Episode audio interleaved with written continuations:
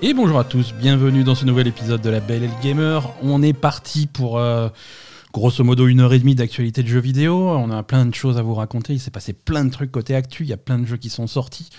Euh, le fameux Elden Ring est sorti. Il y a plein de choses. On- C'est l'épisode numéro 222 Ah oui, du 28 février 2022. ouais, d'accord. On s'est foiré. Parce que quand j'ai commencé ce podcast il y a 4 ans, quand j'ai commencé ce podcast il y a 4 dû ans, j'avais 22, calculé pour que ça tombe comme ça, pile. Et moi, je voulais l'épisode 222 le 22 février 2022. Ouais, mais ça n'a pas marché. Donc, on recommence. On recommence le podcast? La Belle. Gamer, épisode 1. Bonjour, bienvenue. bienvenue à tous, merci de nous suivre encore cette semaine. Donc, euh, c'est. Alors la- moi, je tiens à dire que j'ai pas pu toucher une manette cette semaine. C'était chaud cette Je suis pas semaine. contente. C'était. Alors, Je t'en veux un peu. C'est pas vrai, tu as beaucoup joué à Genshin Impact, je t'ai vu. Oui, mais quand t'étais pas là. Et Tu- puis, attends, et puis euh, Genshin Impact, j'ai dit tu me laisses jouer Ah, tu m'as frappé. et c'est tout, quoi. Ah ouais, ouais, ouais, non, Parce que t'étais capable de me prendre Genshin Impact aussi, quoi. hein. Euh, c'est injuste. hein. C'est injuste. Non, on va vous parler. euh, ouais, c'était une semaine un petit peu chargée. On a, on a continué un peu à jouer à Horizon, euh, le- le- l'Ouest Prohibé. prohibé. Mais c'est vraiment ça la traduction française du truc? L'Ouest le- l'Ouest prohibé. Alors, le jeu s'appelle Forbidden West, mais dans les descriptions, c'est l'Ouest prohibé. Ouais. D'accord. Interdit, c'était pas assez classe. Il fallait une, une traduction qui pète. Euh, Elden Ring est sorti, euh, traduction euh, le cercle d'Elden. Atelier Sophie est sorti, traduction Atelier Sophie. The Alchemist of the Mysterious Dream, l'alchimiste du rêve mystérieux. Plein de choses dont on va vous parler cette semaine. Merci à tous de nous suivre euh, cette semaine encore. Merci à ceux qui nous soutiennent sur les divers réseaux sociaux. Merci à ceux qui font l'effort de nous laisser des commentaires positifs. euh, Ah, il y en a euh, qui, qui ont laissé des commentaires négatifs? Je sais pas, j'ai pas été voir. Je les, Ah. mon cerveau les efface de l'existence. Ah, Euh, Il y a des gens qui laissent des commentaires négatifs, carrément? Non, c'est c'est- non. Enfin, je sais pas, des étoiles, pas moins de 5 étoiles, tu vois. Ah, bah oui. Moins de 5 étoiles, faut appeler la police. Euh, sur, ouais, voilà, sur Ouais, vos attends, plateformes de euh, podcast préférées, y compris Spotify, qui prend les, qui prend les. Moi, j'ai l'habitude d'avoir moins de 5 étoiles hein, sur les chroniques de l'étrange. Eh oui, mais Toi, les, t'es gens- pas habitué encore. les gens qui sont fans du paranormal sont des gens étranges. Euh, c'est pour ça que le ça. podcast s'appelle comme ça. Euh, merci à ceux qui nous soutiennent euh, mois après mois sur, Oui, euh, sur. Patreon, patreon.com slash labelgamer, le meilleur moyen de soutenir votre podcast préféré. Euh, et si c'est pas nous, c'est le meilleur podcast de nous soutenir nous. Le meilleur moyen, pardon, de nous soutenir nous. Je me comprends. Non. Si. Venez. Patreon.com slash labelgamer. Parlons jeux vidéo. Euh, on va, alors on va tout de suite se, se lancer dans le vif du sujet. Euh, Le vif du sujet étant Elden Ring, le cercle d'Elden, le nouveau jeu de From Software qui fait euh, tellement parler de lui depuis des années, attendu par les fans euh, et également attendu par les autres hein, qui n'ont pas trop eu le choix. Hein, tout le monde parle que de ça, donc il va bien falloir. euh, Tout le monde parle que de ça, effectivement. Tout le monde se. Se... Pour parler vulgairement, vulgairement, se touche beaucoup sur ce jeu. Ouais, ouais, ouais. Je. J'ai toujours pas, pas compris pourquoi, mais. Alors Elden Ring, on, va- on- on va tout de je suite. comprends un peu pourquoi, Oui, mais. non, voilà. Il y a une exagération quand même. Voilà, voilà. El- Elden Ring est, est un jeu qui a, qui a explosé euh, la, la critique. hein. Euh, c'est des, des notes euh, quasiment parfaites et des moyennes quasiment parfaites euh, Ça, dans, exagéré, dans- la presse internationale. Des 10 sur 10 de partout, des moyennes métacritiques qui en, et Open Critique d'ailleurs qui en font un des, un des jeux les, plus, les mieux notés de, de, de- de l'histoire. hein. Mhm. Euh, les jeux qui sont tout au sommet de, de, de, de ces classements, c'est des jeux comme, euh, comme Zelda, Breath of the Wild, comme Super Mario Odyssey, euh, plus, plus étrange, enfin plus étrange, moi je suis d'accord, mais des jeux, comme Persona 5, euh, qui sont tout en haut, Red Dead 2, hein, qui sont tout en haut de ces classements des jeux les mieux notés, et Elden Ring vient de rejoindre ce, ce cercle un petit peu, un petit peu fermé. Juste pour faire chier Horizon, hein, parce que c'est l'histoire qui se répète. Quand Horizon Zero Dawn, le premier, était sorti, euh, 72, 72 heures plus tard, euh, Zelda Breath of the Wild est sorti. Donc plus personne parlait d'Horizon. Et Ouais, maintenant, Forbidden bon, West euh, est sorti. euh, juste après, on a Elden Ring qui sort. Donc c'est compliqué pour Horizon à gérer. Après, il faut revoir les, faut- faut revoir les agendas. Quoi, Fallait hein. regarder le calendrier. hein, je veux Je veux dire, dire, on, euh, on le savait. c'est leur travail, quoi. Ouais, euh, on le savait, mais donc un jeu, un jeu bien noté et c'est Elden Ring, c'est un bon jeu. On va pas, on va pas non plus se, se, voiler la face. C'est un super jeu, mais est-ce qu'il approche la perfection euh, que semble lui accorder la plupart des critiques? Je suis pas, je suis vraiment pas certain. Moi, j'ai envie de dire, j'ai pas envie de dire c'est un bon jeu parce que c'est subjectif. J'ai envie de dire c'est une bonne amélioration de la série. C'est une bonne. Voilà. C'est. Euh, Donc évidemment, pour ceux qui sont ultra fans, ouais, c'est merveilleux. Voilà. On est, d'accord. C'est Dark Souls 4. Hein. On va. Il a un nom un petit peu différent, mais c'est clairement Dark Souls 4. C'est une évolution, un grand pas dans l'évolution de la série Dark Souls. C'est une évolution très positive. on est d'accord. Et, on est on est vraiment sur sur cet axe-là. Je vais pas dire Bloodborne 2, je vais pas dire Sekiro 2, qui ont qui avaient leur, leurs identités très différentes. C'est ah Dark, Souls, 4 parce que on est on est sur cette identité-là qui est mm. qui est très claire. On change de nom parce que c'est pas le même univers, c'est un tout nouvel univers. Euh, ils, ont, ils ont appelé euh, ce brave euh, Georges. Ah, ils ont appelé Georges Martin pour, pour, pour mettre quelques, ouais, ils quelques bons mots qui pètent dans les descriptions. Quoi. Voilà, c'est ça. Ils ont appelé le très inspiré G.R.R. Martin, à ne pas confondre avec J.R.R. Tolkien, pour écrire. Pour écrire Lord of the Ring. non, pardon, Elden Ring. Euh, le, cette histoire qui se passe dans la Terre du Milieu, non pardon, dans l'Entre-Terre, rien à voir. Euh, non, non, c'est très différent. C'est très différent. Mais voilà, ils ont. Ils oui, et ça parle d'un anneau qui a été forgé par. Euh, voilà, et, bon, là, là ils l'ont cassé, hein, donc ça se passe après. Hein. C'est très, très et différent. Et il faut retrouver les, les, éclats. Donc Elden Ring, voilà, ils ont, ils ont un grand nom au niveau de l'écriture de, de l'univers, hein, même si on retrouve. Je sais pas à quel point il a bossé, ce, ce brave monsieur ah, Martin. Ah, mais il y a juste son nom au générique, je voilà, puisque dans le style de l'écriture, dans le style d'histoire, on, on reconnaît quand même euh, la, la, patte de, de, de monsieur Miyazaki, euh, créateur de de Dark Souls. Mm. Euh, c'est vraiment dans ce style-là. Mais on a, on a une évolution de gameplay quand même par rapport à, oui, Dark Souls. Oui, au niveau du gameplay, il y a une énorme évolution. Complètement. C'est un open world. Mm. C'est un, un monde ouvert, très ouvert dès le début. Mm. Hein. et avec, euh, avec des, des, voyages rapides plus faciles, la possibilité de choisir un petit peu dans quelle direction tu vas explorer, de faire des trucs annexes. Là, tu as très rapidement une monture te permet d'explorer rapidement et de te déplacer assez facilement un peu partout. Euh, et, ça rajoute, euh, ça rajoute franchement un aspect accessible au jeu euh, qui permettra à des gens qui ne supportent pas Dark Souls ou ce type de jeu de peut-être s'amuser un petit peu plus que d'habitude. Parce que Dark Souls, il y avait un level design très, euh, très recherché, mais c'était linéaire. Et, euh, et, au bout d'un moment, tu tombais contre un boss. Et si tu n'arrivais pas à passer le boss, et eh ben, le, jeu s'arrêtait là pour toi. Tu n'avais rien d'autre à faire. Oui, là, effectivement, il y a beaucoup plus d'exploration, de découverte, etc. Ça, c'est super intéressant, je trouve. Ouais. Mais il y a toujours la difficulté. Au bout d'un moment, tu tombes toujours sur des trucs euh, infaisables. Et... C'est ça. Il y a quand même, ça reste, ça reste un jeu extrêmement difficile. Hein.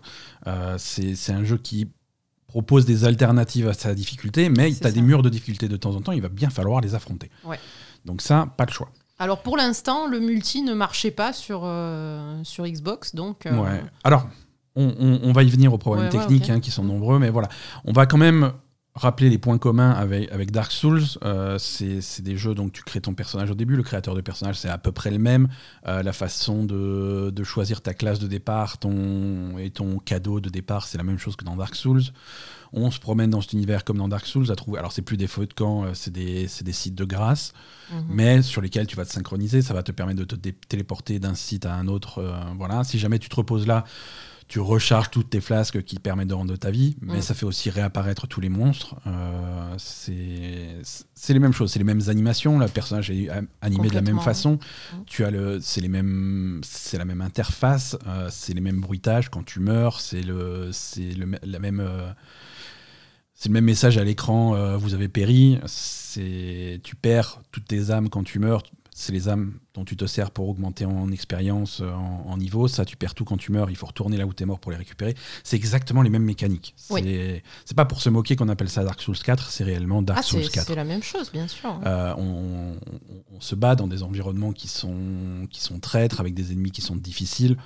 Euh, pour arriver à des boss qui sont extrêmement difficiles. Ils sont cachés derrière un rideau de brouillard, donc tu sais quand tu vas rentrer dans la salle d'un boss. Mm. Euh, et les boss sont très durs. Euh, le principe, c'est vraiment d'apprendre comment se comporte le boss, comment il se déplace, quels sont ses combos, et quels sont les meilleurs moyens d'esquiver ses combos, et quelles sont les, les courtes fenêtres où tu vas pouvoir lui donner un ou deux coups avant de repasser en mode défensif. Mm c'est une danse réellement autour de, des ennemis, autour des boss, qui, est, euh, qui rappelle vraiment euh, ces jeux-là, hein, que ce soit Dark Souls ou Sekiro ou Bloodborne, mais vraiment plus dans l'esprit Dark Souls où tu as, as, quand même ta grosse armure, ton gros bouclier. Euh, c'est moins rapide qu'un Sekiro, c'est moins. C'est pas rapide du tout. Voilà, c'est assez lourd. C'est lourd. lourd dans le sens où tous les mouvements, tous les mouvements sont un investissement. Mhm. Tu peux pas bourriner sur ta manette, ça ne marche pas. Si tu veux faire une esquive, tu appuies une fois sur le bouton esquive dans la direction que tu veux, tu vas faire l'esquive, il faut que ça soit millimétré, il faut que ça soit mesuré. Ça va te bouffer de, l'endurance euh, et il faut que tu sois prêt à faire quelque chose juste derrière. C'est une maîtrise de soi, c'est une maîtrise de la manette. Il faut apprendre à se coordonner, il faut apprendre à, calculer chacun de tes mouvements. Chaque mouvement doit être délibéré. Euh, c'est un style de jeu vraiment euh, étrange et particulier, mais c'est ça. C'est ça. Bah, c'est de jeu, très exigeant, donc. Voilà. Voilà. Euh, mais ce Elden Ring va apporter quand même plein de nouveautés. Mm. Hein. Euh, c'est quand même c'est une évolution, c'est une très grosse évolution de cette formule. Et la, la plus grosse nouveauté, c'est ce monde ouvert, mm. avec la possibilité d'aller où tu veux, euh, d'explorer des mini donjons à gauche à droite, euh, de t'aventurer par erreur dans des endroits où tu devrais pas encore aller parce que t'es pas assez puissant. Oui, mais ça... C'est possible aussi. euh, mais, mais voilà, on a, on, on a des exemples, dans, dans, même, même chez, les, chez nos auditeurs, hein, qui nous ont raconté un peu leurs aventures sur euh, le Discord de la Belle Gamer, que vous pouvez rejoindre si vous voulez. Euh, certains ont passé 10, 12, 15 heures à jouer au jeu sans même avoir à tenter le premier boss. Mhm. Parce qu'il y a tellement de choses à faire, il y a tellement d'endroits à explorer, il y, a des, il y a des PNJ à rencontrer, il y a des quêtes à faire. C'est Ouais, il y a plein de trucs, effectivement. Voilà, tu vas trouver de l'équipement, tu vas trouver des, trucs à invoquer, tu vas trouver plein de choses. Non, et moi, c'est un aspect du jeu que, que, je trouvais déjà intéressant à la base, en fait, l'exploration, trouver tous les, tous les objets sur les maps, etc. C'est ça que j'aimais bien dans, dans, Dark Souls. Ouais. Et je trouve que là, c'est vraiment exploiter ça, et, ça, c'est super cool. Ouais, parce que Dark Souls, à la base, euh, tu explorais, tu avais parfois un petit chemin qui passait sur le côté où tu pouvais trouver des trucs un peu cachés. Là, tu peux vraiment partir dans ah, une autre direction, trouver un donjon euh, dont, tu, dont tu soupçonnais pas l'existence et qui est complètement optionnel aller au fond du truc, trouver un mini-boss, avoir des récompenses qui correspondent au truc. Et du coup, ça permet euh, aussi euh, à ceux qui sont pas à l'aise sur les boss de euh, d'avoir plus d'accessibilité au départ, de s'entraîner un petit peu plus sur des, sur des mobs un peu moins forts, etc. Tu peux tu peux t'entraîner, tu peux te changer les idées, tu peux gagner en, puissance, ouais, tu, as, oui, tu peux gagner niveau. bien sûr. Hein. Mm. Ce qui, est, ce qui rend le jeu pas plus facile, hein, mais qui le rend un petit peu plus, voilà. plus accessible. Tu peux améliorer ton, ton personnage, qui n'existait pas dans Sekiro, par exemple. Sekiro, euh, tu arrives devant le boss, il n'y a pas de, de concept d'XP ou d'amélioration vraiment franc. Ouais, c'est vrai. Euh, si tu sais pas faire le boss, tu sais pas faire le boss, et tu ne passeras, tu n'iras jamais plus loin dans le jeu. Quoi. Ouais, donc du coup, euh, ce dont on avait peur, c'est-à-dire le, manque d'accessibilité, c'est vrai qu'ils ont mis en place des mécanismes pour pallier un peu à ça. Mais ça reste quand même un jeu difficile qui s'adresse à des gens qui aiment ça quand même. Hein. Voilà. La, difficulté euh, est, toujours au rendez-vous et les amateurs de difficulté seront, seront contents. Voilà, ceux qui préfèrent faire atelier Sophie, il faut, il faut faut pas se lancer dans Elden Ring. Voilà, c'est deux jeux différents. On en parle tout à l'heure, Atelier Sophie, hein, mais atelier, euh, Sophie ne pardonne rien non plus. Non, mais bon, il y, a des jeux qui sont quand même euh, faits plutôt pour se détendre, etc. Pour euh, ah, là, Elden Ring, bon, tu sors, t'es pas bien, quoi. Ah là, ça te détend pas, ça stresse, hein. ça stresse. Et, et moi, je trouve que le, ben, le, le cabri, hein, le cheval. Le cabri, le cheval est très intéressant parce que à la fois pour l'exploration. Le cheval, il est intéressant à tous les niveaux. L'exploration, c'est cool. Et pour les combats. Les combats, c'est cool. Mm. Euh, c'est la mesure anti-piratage la plus maligne que j'ai jamais vue dans un jeu vidéo. Ah, c'est-à-dire euh, Parce que appeler ton cheval Torrent, ça fait que sur, Ah oui, sur Google, quand tu tapes Elden Ring Torrents parce que tu veux pirater le jeu, tu te retrouves avec des photos de cheval dans ta gueule à la place. Je trouve ça très malin. C'est à cause de ça. Je pense pas que ça soit à cause de ça, mais c'est un effet secondaire qui me fait marrer. Ah oui, c'est très sympa. Euh, ouais, non, le cheval, le cheval est rigolo, c'est franchement, et du coup, le jeu est équilibré avec le cheval dans le sens où il y a des combats qui sont clairement à faire à, à monture euh, et ça donne un aspect de gameplay différent. Il y a des, il y a, il y a, hum, il y a un combat assez tôt dans le jeu où, où on, se- où on se cassait un peu les dents avec Asa et, et à un- et à un moment donné, j'ai dit mais je suis con si je sortais mon cheval et si on le faisait à cheval celui-là et ça et ça s'est beaucoup mieux passé quoi. Mais je pense que toute l'exploration, le monde ouvert, etc., c'est fait plutôt pour faire, le, pour Le faire cheval. sur le cheval. hein. Ouais, le cheval. Euh, parce que après, euh, les, les mécaniques que tu as, c'est par exemple quand tu arrives sur un boss ou quand tu arrives sur une salle fermée, etc., où tu as vraiment l'ambiance boss Dark Souls, là, le cheval, tu peux pas le sortir. Ouais. Donc, à mon avis, après, je suis pas spécialiste, hein, mais c'est vraiment, euh, dès que tu peux sortir le cheval, c'est intéressant niveau combat de sortir le cheval. Ouais, ouais, complètement. Complètement, parce qu'il il est rapide, ça te permet de tourner autour de tes ennemis, ça Mm. permet de faire plein de choses. Quoi. Ouais, ouais, tu, tu tournes vraiment facilement autour. Et c'est vrai que toi, au départ, tu avais tendance à, À être à pied, hein. à être à pied, à faire comme d'habitude et, et à pas, pas trop utiliser le cheval. Quoi. Ouais. C'est non le cheval, le cheval c'est une bonne addition euh, et euh, il y a vraiment il y a vraiment un sens de l'aventure et de l'exploration euh, qui qui va rappeler un petit peu des jeux comme euh, bah, bêtement comme Breath of the Wild où tu tu as pas vraiment une carte avec 50 C'est 000 vrai. icônes et dire voilà là tu as des activités là tu as des trucs c'est pas un open world à la, à la Ubisoft hein. Non, c'est pas du tout un open world. Il n'y a pas de système de quête non plus. Il y a pas de système de quête, il y a pas de vraiment journal de quête. quoi. Et, et j- et j'ai vu pas mal de gens qui sont un petit peu avancés dans Elden Ring dire que le, le meilleur, euh, le meilleur conseil qu'ils ont jamais eu pour progresser dans Elden Ring, c'est de jouer avec un, un stylo et un calepin. Quoi. Prendre des notes sur les choses que tu vois, sur les trucs que tu rencontres, sur les trucs que tu rates, que tu sais, sais pas faire. Sur, Ouais. les, sur les quêtes, parce que tu vas avoir un, tu vas tomber sur des PNJ mystérieux qui vont te dire des trucs euh, de oui, oui, manière tu un vas petit avoir peu des, cryptique. des quêtes qui sont Voilà. pas forcément évidentes. Il y en a à- un qui dit oui, j'aimerais faire. bien reprendre euh, mon domaine qui se trouve au-delà de la forêt machin. Je fais ouais ok au-delà de la forêt machin, mais j'y vais pas tout de suite quoi. Donc là autant euh, tu le notes sur un papier et quand tu vas effectivement trouver quelque chose qui correspond à cette, à cette description, tu vas pouvoir retourner voir le mec et, euh, et- et voir ce qui se passe, voir les conséquences de tes actions euh, et ça c'est intéressant. Ouais, c'est super intéressant parce que c'est un open world où tu, tu on va dire, tu es, es comme un vrai aventurier, quoi. T'as Ouais, pas ouais, de ouais. quête, t'as pas d'indication, t'as rien, t'as juste de l'exploration et euh, réfléchir sur ce que les, les PNJ te disent, etc. Et, et voilà, quoi. Donc euh, c'est vraiment justement à l'ancienne, sans aide. Et, et ça peut être super intéressant, je Ouais, pense. ouais, ça donne vraiment un, un aspect exploration qui, est, qui, est, qui est fun. Quoi.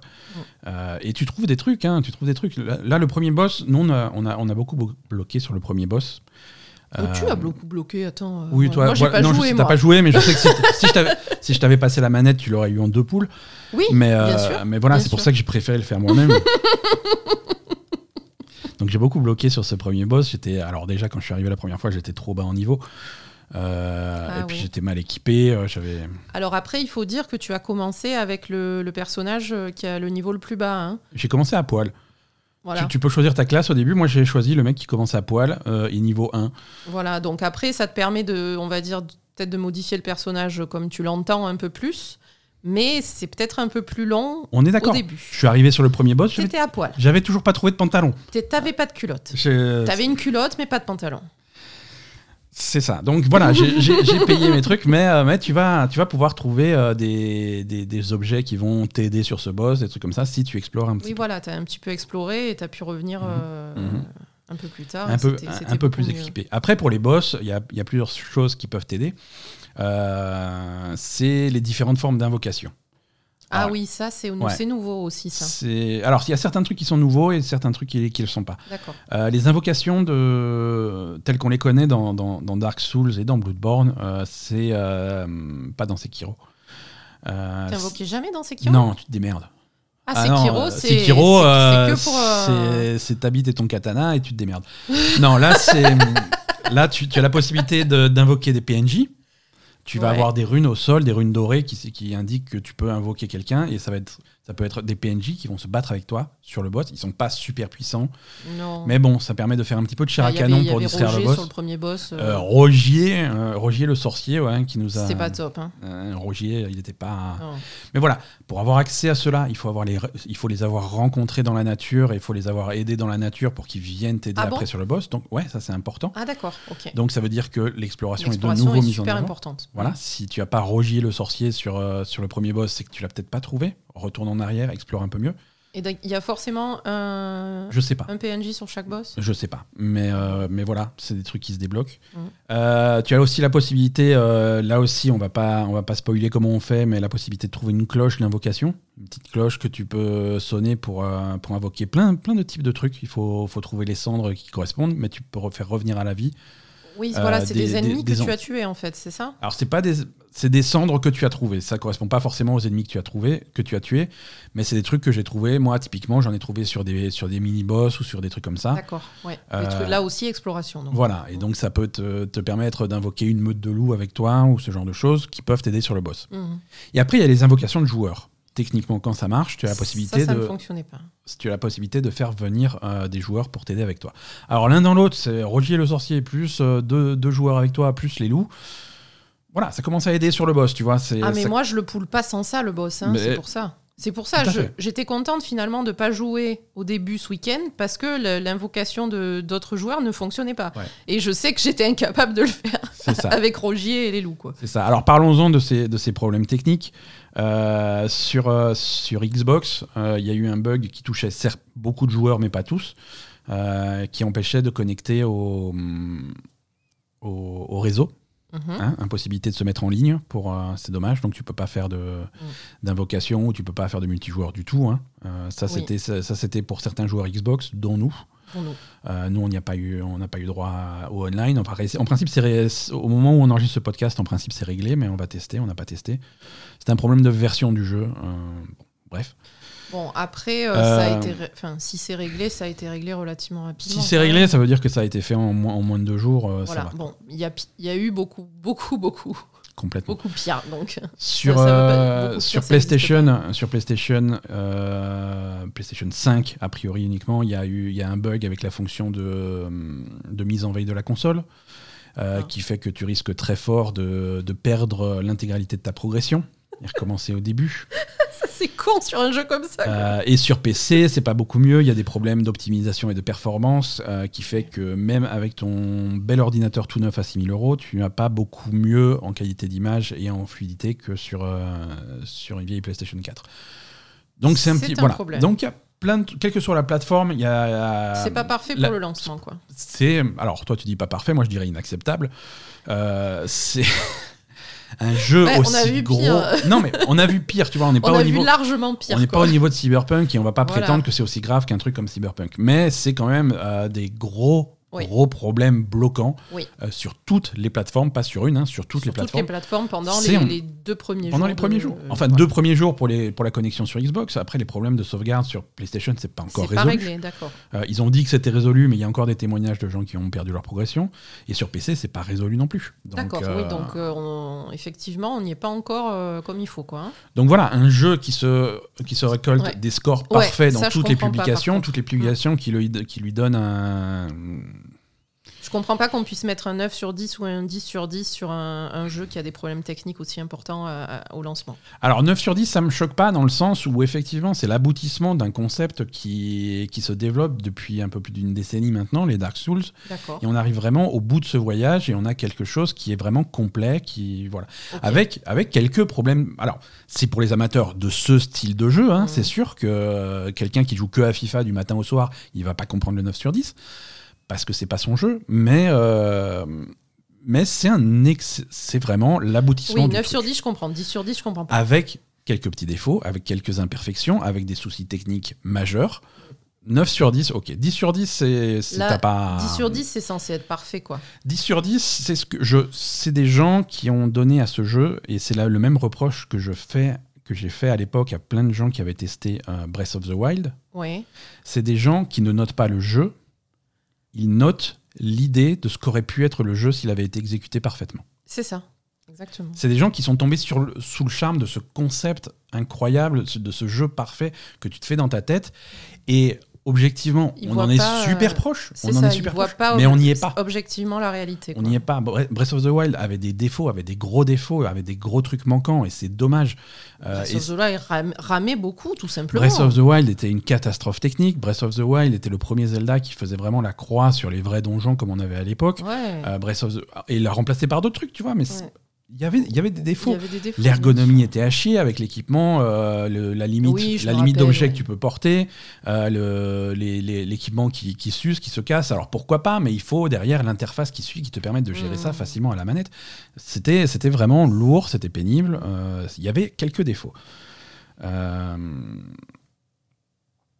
Voilà. Donc euh, là Ouais, aussi, 10 sur c'est- 10, donc c'est un, jeu pas- qui dans l'idée C'est pourrait pas objectif 10 sur 10, on est d'accord. c'est deux jeux qui, dans l'idée, pourraient être parfaits, mais qui en passent euh, juste, qui passent juste à côté du truc. Mhm.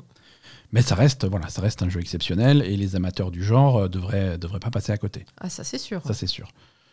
Euh, voilà, Elden Ring. Après, bon, comme dit, la difficulté euh, est ce qu'elle est. Si vous avez toujours eu du mal sur ce type de jeu, ça ira pas mieux. Alors moi, ce que je propose, c'est que je vais essayer moi personnellement Ouais. de jouer à Elden Ring parce Mhm. que Ben va retourner travailler lundi, donc je vais peut-être euh, y arriver. Et, hum, et je vous donnerai un, un meilleur avis d'une personne qui n'est absolument pas euh, adepte de ce genre de jeu et qui a absolument plus envie de se faire chier sur les jeux vidéo. ouais, bah, tu, vas, tu, vas, tu vas tester, Donc, tu vas voilà. nous donner. euh, Alors, est-ce que... euh, Après, j'ai quand même espoir que ça soit accessible pour moi et les gens comme moi. euh, avec les invocations, etc. Euh, mhm, si t'es à 4 complètement. ou 5 sur un boss, bon, ça devrait passer, quoi. Complètement. Voilà. Au moment où on enregistre ce podcast, euh, le trophée le, qui correspond à tuer le premier boss Mhm. euh, a été obtenu par grosso modo un tiers des joueurs. C'est Ouais. c'est peu, C'est peu? C'est peu. Oui, premier boss sur un jeu, c'est vrai que c'est peu Voilà. quand même. Bon, le jeu est pas sorti depuis longtemps, on va attendre de voir comment Ouais. ça évolue. C'est un chiffre qui va forcément monter, mais euh, c'est ça progresse doucement. Après, euh, ben, avec les témoignages qu'on a eu sur le Discord, il peut y avoir aussi plein de gens qui, qui vont même pas pouler le premier boss et qui explorent beaucoup Exactement. pour découvrir le jeu. Exactement, Il y voilà. a aussi ça. Ça veut pas forcément dire que le premier boss est super dur. Ça veut peut-être dire qu'il y a des gens qui prennent leur temps à Mhm. faire autre chose. Quoi. Et après, euh, je vais essayer de pas spoiler les environnements qu'il y a après ce premier boss. Nous, on l'a passé, hein, euh, mais il y a des sections, il y a des pans complets du jeu Mhm. euh, qui, qui quittent euh, cette structure d'open world et qui, retombent sur un euh, dans, Souls, dans- euh, ouais. dans des niveaux à la Dark Souls, Ouais, mais qui, qui sont sympas aussi, tu vois. C'était intéressant ces niveaux-là avec, avec, des coulo- avec des couloirs, des corridors, des raccourcis à débloquer, des trucs comme ça. C'était un- très sympa aussi. C'était très sympa, et, mais on, on retrouve ça également dans Elden Ring. C'est pas que la plaine ouverte où tu vas où tu veux. Ouais, après, c'est c'est assez logique quand même. Il faut dans la plaine ouverte, ben, tu vas tomber sur. Sur des euh, structures, sur, des, structures trucs, euh, assez imposantes où il va y avoir ben, des couloirs, des machins, une exploration de bâtiments, quoi, tout simplement. Exactement, hein. et ça, ça y est toujours, quoi. Ouais, mais ça c'est moi ça c'est bien. Je, je- Ouais, ouais. je- Alors non, c'est juste ce que je voulais dire. Ce jeu, il me fait un petit peu penser à Skyrim par certains Ouais. certains côtés. Ouais, complètement, ouais, sur le, Il y sur le monde avait ouvert. vraiment ouais. cette exploration comme ça dans Skyrim, euh, Même qui si était parfois un peu plus guidée par les quêtes, mais c'était un peu plus guidé par les quêtes, et c'était- il y avait aussi euh, une carte et une boussole qui t'indiquaient les points d'intérêt euh, dès que tu commençais à t'en approcher. ah bon? Ouais, tu... alors il fallait être Ah, relativement toujours, proche, hein. mais il te disait, voilà, dans cette direction, il y a un point d'interrogation, si tu marches, tu vas trouver un truc. sur Skyrim? Ouais. Ouais, ouais, c'est le modèle de Fallout aussi. hein, Ouais, mais attends, moi, il y a parfois où je, je me rappelle avoir euh, découvert des trucs sur la carte. Ah, tu peux te euh, laisser porter par l'environnement, hein, tu peux te dire, il y là, avait, où il n'y ah, avait pas de a- point d'interrogation, quoi. Là, Genre, là, il y a, l'air d'y avoir un bâtiment, j'arrive et il y a un truc, quoi. Exactement, exactement. Euh, je, je me souviens de ça sur Mm. Skyrim. Après, bon, Voilà. ça fait longtemps que j'ai plus joué, mais. Euh, sur Steam, le jeu est pas forcément extrêmement bien reçu. Il y a beaucoup de critiques négatives de joueurs. euh, Sur Elden Ring? Sur Elden Ring, Ah, ouais. pourquoi, du coup, euh, cette opposition entre. Problème technique. Des gens qui n'arrivent pas à faire tourner le jeu sur leur Oui, non, ordinateur, ça, mais, au, problématique. mais au point que ça fait baisser la moyenne du jeu. Ah ouais. Et Ben, c'est normal, hein, ça, je suis. Voilà. mais euh, il- Si les gens n'arrivent pas à jouer au jeu, c'est normal qu'ils mettent, des- qu'ils mettent des mauvaises notes hein, et des mauvais c'est commentaires. sûr, c'est sûr. À, à sa sortie, Elden Ring avait sur Steam uniquement euh, 750 000 joueurs simultanés. Mhm. Euh, Il y a même eu un pic à 7664, ça a été le record pour, euh, pour Elden Ring. Euh, c'est un jeu qui est derrière des. qui était troisième, hein, euh, derrière Lost Ark à 900 000 et Counter-Strike à 840 000. Deux jeux qui sont uniquement sur PC. Mm. Donc voilà, c'est pas mal. C'est pas mal, c'est des jolis scores, hein. c'est un bon départ pour Elden Ring et je pense que c'est un jeu qui va avoir du succès. Euh, mais je pense que pas mal de gens vont se casser, des- vont se casser les dents dessus. C'est sûr. On va partir sur un sujet complètement différent. Atelier Sophie. Atelier Sophie.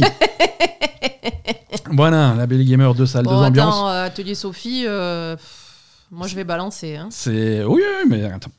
On a des choses à dire sur Atelier Sophie également, Oui. même si là aussi, comme pour Elden Ring, on va se, on, on- on précise quand même qu'on est au début du jeu. hein. Ouais, mais bon, il y y a des beaucoup de trucs, choses qu'on n'a euh, pas vues, a mais- des trucs problématiques à la On a base. vu des choses, ouais. On a vu des choses. Euh, Atelier Sophie, je remets un petit peu dans le contexte et ensuite on va commencer à parler de ce qu'on a à dire. C'est donc le nouveau jeu de, de, de la série euh, Atelier. C'est Atelier Sophie 2, hein, donc la suite d'Atelier Sophie. Euh, c'est un jeu qui sort. la- Le dernier dans la série qui était sorti, c'était l'année dernière, c'était Atelier Risa 2. Oui. À chaque fois, c'est du nom du protagoniste principal, de la protagoniste principale. Et, et donc là, c'est les suites des aventures de Sophie. Et, et c'est un jeu très différent de- d'Atelier Risa 2. Moi, j'avais beaucoup, beaucoup, beaucoup joué à Atelier Risa 2, Oui. après avoir un petit peu joué à Atelier Risa 1. Donc moi, c'est les, jeux que je connais de la série. Mm. Sophie, je connaissais pas du tout. Et, euh, et en fait, ce qu'on ce qu'on a eu avec Atelier Risa, c'était un petit changement de la formule quand même euh, au au niveau des combats. On avait des combats qui étaient plus dynamiques. C'était un tour par tour, mais un tour par tour actif euh, avec, avec des. C'était beaucoup plus dynamique, alors que là, on retourne Ouais. sur Atelier Sophie 2 à un vrai tour par tour que des, des- des jeux de rôle japonais. Euh, donc c'est un style de combat différent, Ouais. mais pourquoi pas? C'est pas non plus. euh, Il y a des gens qui sont fans, mais c'est vrai que. Voilà, il y a des gens qui sont fans, mais après euh, également dans, dans Risa, c'était pas non plus euh, Oui, hyper action non plus quoi. Ouais, non, c'était pas fou. Mais, mais on retrouve, on se, on, on se re- refixe sur le style de combat et le style de jeu global de- du premier atelier Sophie. Euh, c'est un jeu de premier abord, euh, premier abord du jeu pour moi ça a été une grosse déception parce que c'est clairement euh, un, un recul dans le concept de la série. On, Mais on déjà- repart en arrière. Avec ce que tu viens d'expliquer au niveau des combats, je trouve que ça- Alors, pourquoi ça, c'est pas ce qui me choque de plus, tu vois. C'est Atelier Sophie 2, c'est la suite du premier Atelier Sophie. On reprend les mécaniques de jeu d'Atelier Sophie. Ouais, pourquoi Ok. pas. Mais bon, faudrait peut-être les faire un peu évoluer aussi, quoi. Par contre, euh, Atelier Risa 2, c'est un jeu qui avait eu un bon traitement. Il avait été entièrement traduit en français. Mhm. Et il était sorti sur PlayStation 5. Mm. Euh, Atelier Sophie 2 n'a pas de version PlayStation 5 et n'a pas de version française. C'est un jeu que tu, qui, qui se joue uniquement en japonais sous-titré en anglais et uniquement sur PlayStation 4 et sur Switch. Ouais, là, Euh, effectivement, et c'est vraiment un, un retour en arrière euh, un peu bizarre. en fait. Voilà, donc pas de, pas de version PlayStation 5, ça veut dire qu'on a des textures qui sont un petit peu euh, moins, moins précises, on a une fluidité qui est moindre, malgré le mode compatibilité, tu vois, on fait tourner quand même ça sur une PS5, mais ça reste un jeu PS4 avec les limitations techniques d'une PlayStation 4. Euh, les, Oui, temps, c'est les sûr. temps de chargement, alors on peut pas dire que les temps de chargement soient longs, c'est pas vrai, mais ils sont pas instantanés comme l'était Risa 2. Oui, oui, c'est un peu, un peu plus, un peu moins beau que Risa et on, on sent que c'est un, un jeu qui, au- qui aurait dû sortir avant Risa 2, quoi. Ouais, voilà. D'un point de vue technique, on repart en arrière. Ouais, on repart en arrière. Donc, euh, le premier contact avec le jeu est un petit peu, un petit peu décevant. Oui. Euh, mais, euh, mais du coup, après avoir passé un petit peu plus de temps dessus, bon, je, re- je retrouve quand même l'ambiance, je retrouve quand même l'univers. C'est quelque- un jeu qui est très léger. Mhm. Euh, il est très léger dans son histoire. hein. C'est Sophie qui se retrouve aspirée dans un monde parallèle, un, un genre de monde qui est généré par nos rêves. Elle essaye de, de, de- de comprendre pourquoi elle est arrivée là, elle essaye de comprendre comment rentrer chez elle, et elle essaye de retrouver sa pote avec qui elle est venue euh, et qu'elle a, qu'elle a perdu en route. Et, euh, et très vite, euh, elle, elle établit un, un, un- un atelier d'alchimie, puisque c'est le cœur de la série quand même. C'est Oui, d'abord son, atelier d'alchimie, et c'est un jeu d'alchimie, c'est un jeu de craft. Ouais. Euh, tu vas passer ton temps à, à parcourir, à parcourir la campagne, à ramasser tous les ingrédients que tu peux trouver, de, de l'herbe, des cailloux, de l'eau, des, des fruits, des morceaux d'arbres, des... en combat, tu, tu vas récupérer des restes de monstres, de trucs comme ça, et tu vas tout mettre dans ta marmite pour fabriquer des objets, et tu vas fabriquer littéralement au fil du jeu des milliers d'objets, parce que c'est ça le jeu, quoi. C'est Oui. du craft. Mm. Et il y a un système de crafting qui est assez avancé, qui est euh, que je, de prime abord là que je préfère à celui d'Atelier Risa. Ah bon? Atelier Risa, c'était vraiment vraiment complexe, c'était vraiment dur. Je trouve ça Euh, complexe aussi là. hein. euh, là, je, alors je sais pas si c'est parce que j'ai l'habitude et que du coup j'ai j'ai écouté le, tut- le tuto avec attention, mais ça a l'air plus intuitif, euh, un peu plus, un peu plus simple, un peu plus clair dans la présentation, donc, euh, donc j'aime bien. Et, et l'ambiance est sympa, c'est des personnages qui sont, qui sont mignons, qui sont attachants. euh, c'est c'est pas niveau ambiance, c'est vraiment à l'opposé d'Elden Ring, Oui, c'est sûr. c'est certain. Euh, avec quelques problèmes de design, hein, tu, je crois que tu voulais en parler. Ah oui, euh, il y a un personnage qui est très problématique, c'est euh, Alette. C'est ça, la Alors- copine de, de Sophie? Alors tous les personnages sont problématiques hein, d'un niveau ou un autre, mais Alette, Oui. alors sur- Alette, c'est grave. Donc Alette, c'est une. Bah, alors déjà, moi, je trouve que Sophie, Alette et un peu tous les protagonistes ont l'air jeunes. Euh, donc c'est le design euh, japonais. On, on Mhm. sait que ça peut, ça peut aller dans ce sens. hein. C'est des personnages qui ont, qui ont l'air plutôt adolescents qu'adultes. Et euh, évidemment avec des poitrines démesurées et, et des... ouais, c'est et- caricatural, ouais. et, et des, et des jambes nues. Mhm. Et, et Alette, euh, elle a donc une très grosse poitrine euh, très dénudée. hein. Elle, est- elle a un décolleté, euh, enfin voilà, elle est pratiquement nue. Et, et les jambes aussi, quoi. Donc, Mhm. et voilà, c'est trop, surtout avec ce design qui, qui montre un petit peu des personnages euh, juvéniles, en fait. Les personnages ça me sont, choque beaucoup. les, les personnages sont, sont d'apparence très jeunes et, euh, et- et- et- Donc, ouais, d'un euh, point de vue vestimentaire assez, assez sexualisé. Donc ça, ça a Voilà. toujours été un problème de la série. Oui. Euh, et ça l'est toujours. Il n'y a pas de progression qui a été faite de ce côté-là. Non, il n'y a Euh, aucune dans- progression, mais je, je trouve que là, ce personnage-là, en tout cas, et il y a aussi également. Alors celui-là, je ne l'ai pas vu parce que j'ai pas vu le tout début, mais euh, j'ai vu des, des images du personnage euh, de, de la fille qui disparaît. Là, Ouais, elle, ouais. elle est encore plus à poil que, que Alette. Hein, c'est une catastrophe. hein. Et, et donc du coup, je trouve que c'était un peu moins dans Risa. Risa, elle était Ouais. aussi à poil. On voyait aussi son cul, mais c'était pas pareil. Là, c'est vraiment très très sexualisé et, et je comprends pas qu'il n'y ait pas une évolution là-dessus. quoi. Ouais. C'est sûr. C'est dommage. C'est sûr. Euh, c'est- un petit peu dommage. Euh, C'était un problème qu'il y avait déjà dans, dans, dans Risa. Mm. Euh, certains personnages sont plus graves que d'autres. Oui, il y avait- il y en avait une qui était grave dans Risa. je Ouais, qui arrivait un petit peu plus tard dans le jeu, qui était, qui était problématique. Donc voilà, c'est bon, c'est Mais en, en plus, c'est un style visuel qu'il faut. ouais, en plus, euh, il y, a- il y a vraiment des problèmes, mais de proportion, quoi. Euh, là, là, il y a, y a encore une la, la- fille de la taverne qui a des seins qui sont disproportionnés. Ouais. Mais concrètement, ça ne peut pas tenir comme ça. ça n'a aucun sens. Ça n'a aucun sens. C'est- la physique n'est pas respectée. Tes Ouais. seins ne peuvent pas tenir comme ça s'ils sont aussi gros. Ah ouais, non, difforme, difforme, c'est. C'est euh, pas possible. hein. Donc c'est ça va vraiment loin dans le dans la caricature, on va dire. Voilà, faut le savoir. Faut savoir. Faut le savoir. Euh, c'est vrai que quand, quand on jouait à Risa, euh, on en rigolait à la fin, mais faut. en- On en rigolait à la fin. Là, c'est un, un- peu plus. un- Ça me choque un petit peu plus. Je, je sais pas pourquoi, mais ça me choque un petit peu plus. C'est embêtant et c'est dommage parce que je pense pas que la série ait besoin de ça. Non, clairement. Euh, Ben, en plus, je trouve que ça, ça choque un peu par rapport à- au ton de la série, quoi, parce que c'est des, c'est des, comme dit, c'est des dialogues qui sont très légers. Les personnages sont clairement euh, jeunes ou, enfin, adolescents ou jeunes adultes. Euh, voilà, c'est vraiment léger avec une ambiance un peu petite fille, etc. On fait de l'alchimie, euh, voilà. Et, et puis tu te retrouves avec euh, avec du sexe au milieu. je comprends pas pourquoi en fait. avec des personnages sexualisés. Il n'y a pas de sexe. il Y a non, il n'y a pas de sexe. L'histoire, c'est jamais ça. Non, non, non, mais avec des personnages sexualisés qui, justement, n'ont pas un comportement qui, qui, qui va laisser penser qu'ils ont envie d'être de- de- sexualisés derrière, quoi. Donc, ouais, ouais, ouais. ça n'a pas trop de sens. C'est vrai. C'est vrai, c'est dommage. Mm. Euh, c'est à savoir, hein, si c'est quelque chose qui vous rebute, c'est- très présent dans le jeu. Oui. Mais voilà, une fois que tu passes outre ça, euh, moi, moi j'ai vite retrouvé mes, mes marques Oui, dans, oui, dans bien le truc. C'est l'exploration est sympa, l'ambiance est sympa, les musiques sont cool, Mm. euh, c'est c'est très coloré, c'est très positif. Euh, c'est parfait pour se vider le cerveau après, Après une, après longue session d'Elden Ring. J'a- J'apprécie un petit peu le, le- le- le changement de rythme. C'est clair. Euh, voilà pour. euh, C'est tout? bah, c'est tout, hein. C'est tout. Après, on a joué à des choses qui n'intéressent personne. euh. Non, mais on a continué un petit peu Horizon, mais. Ouais, voilà, Horizon, on en reparlera quand on sera plus avancé dans le Mhm. jeu. hein. C'est forcément quelque chose qu'on a mis un petit peu entre parenthèses avec, euh, avec Mhm. les nouvelles sorties.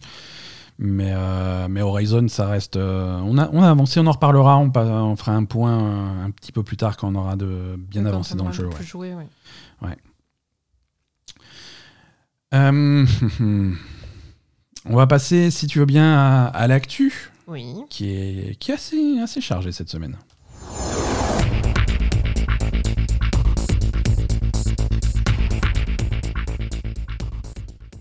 Bonne nouvelle, ça enregistre toujours. On a pour l'instant pas perdu cet enregistrement. Je vérifie à chaque fois. Euh, on, est, on est toujours là. Euh, L'actu. Par contre, ça, ça marche plus. Ah si, ça marche. Tout va bien. Il est pourri cet ordinateur. L'actu reprend exactement là où on s'est arrêté la semaine dernière, c'est-à-dire au compte à rebours de Capcom qui était euh, Ah oui, c'est vrai. suspense insoutenable. On se demandait euh, qu'est-ce qui allait arriver à la fin de ce compte à rebours. Euh, toutes, les, toutes les rumeurs euh, pointaient vers un, un certain Street Fighter 6. et ce compte à rebours est arrivé à sa fin et Capcom a annoncé Street Fighter 6. Non, c'est nul. Non, mais si. Non, c'est pas nul. Aucun intérêt, quoi. Non, c'est pas nul, c'est Street Fighter 6. Mais, euh, non, mais c'est voilà. pas nul, mais c'est. Bon, voilà. Bon, on avait un peu gâché la très surprise. A- original, quoi. Alors, on s'est dit, tu vois, la semaine dernière, quand j'ai quand j'ai spoilé ce truc-là et que j'avais dit à tout le monde que ça serait Street Fighter 6, je me dis c'est pas grave, on va avoir un super trailer et on va voir le jeu, on va voir des trucs, on va voir des infos. Non, Ah, d'accord. non, on n'a rien, on n'a rien. On sait que on, on- on sait que Capcom fait un Street Fighter 6, on le savait déjà. Ils ont montré un petit teaser avec deux personnages qui se regardent les yeux dans les yeux. Alors, ça va vous Ah oui, il y a un Ryu euh, qui est disproportionné, c'est ça? Voilà, alors si vous vouliez avoir des indices sur quels personnages seront disponibles dans Street Fighter 6, euh, bah, j'aurais pu vous le dire avant. On voit, on voit Ryu. Hein, ça, ça vous embouche un coin. Il y aura Ryu dans Street Fighter 6. Trop fou. Donc on voit Ryu qui est complètement, euh, complètement aussi, refait il est- sur. il est euh, disproportionné, ah, il hein, est- il est il est- problématique. hein. il est, il est presque aussi problématique que, Que- que que le personnage d'Atelier Sophie. il est, on dirait Hulk. Ouais, euh, il m'a choqué, moi. C'est, je Mais dire, pourquoi? C'est bon, calme-toi, c'est Ryu, quoi. non, non, c'est c'est pire que ça, tu vois. Je veux dire, si on devait faire une, une adaptation au cinéma et qu'on choisissait The Rock, il fait non, c'est pas assez. Il faut, pas assez. faut qu'il gonfle un peu, quoi. ça. va pas. Non, non, il est, il est énorme. Ouais, Il non, est je- énorme, Ryu. c'est- Là, là aussi, c'est faut, faut arrêter, quoi.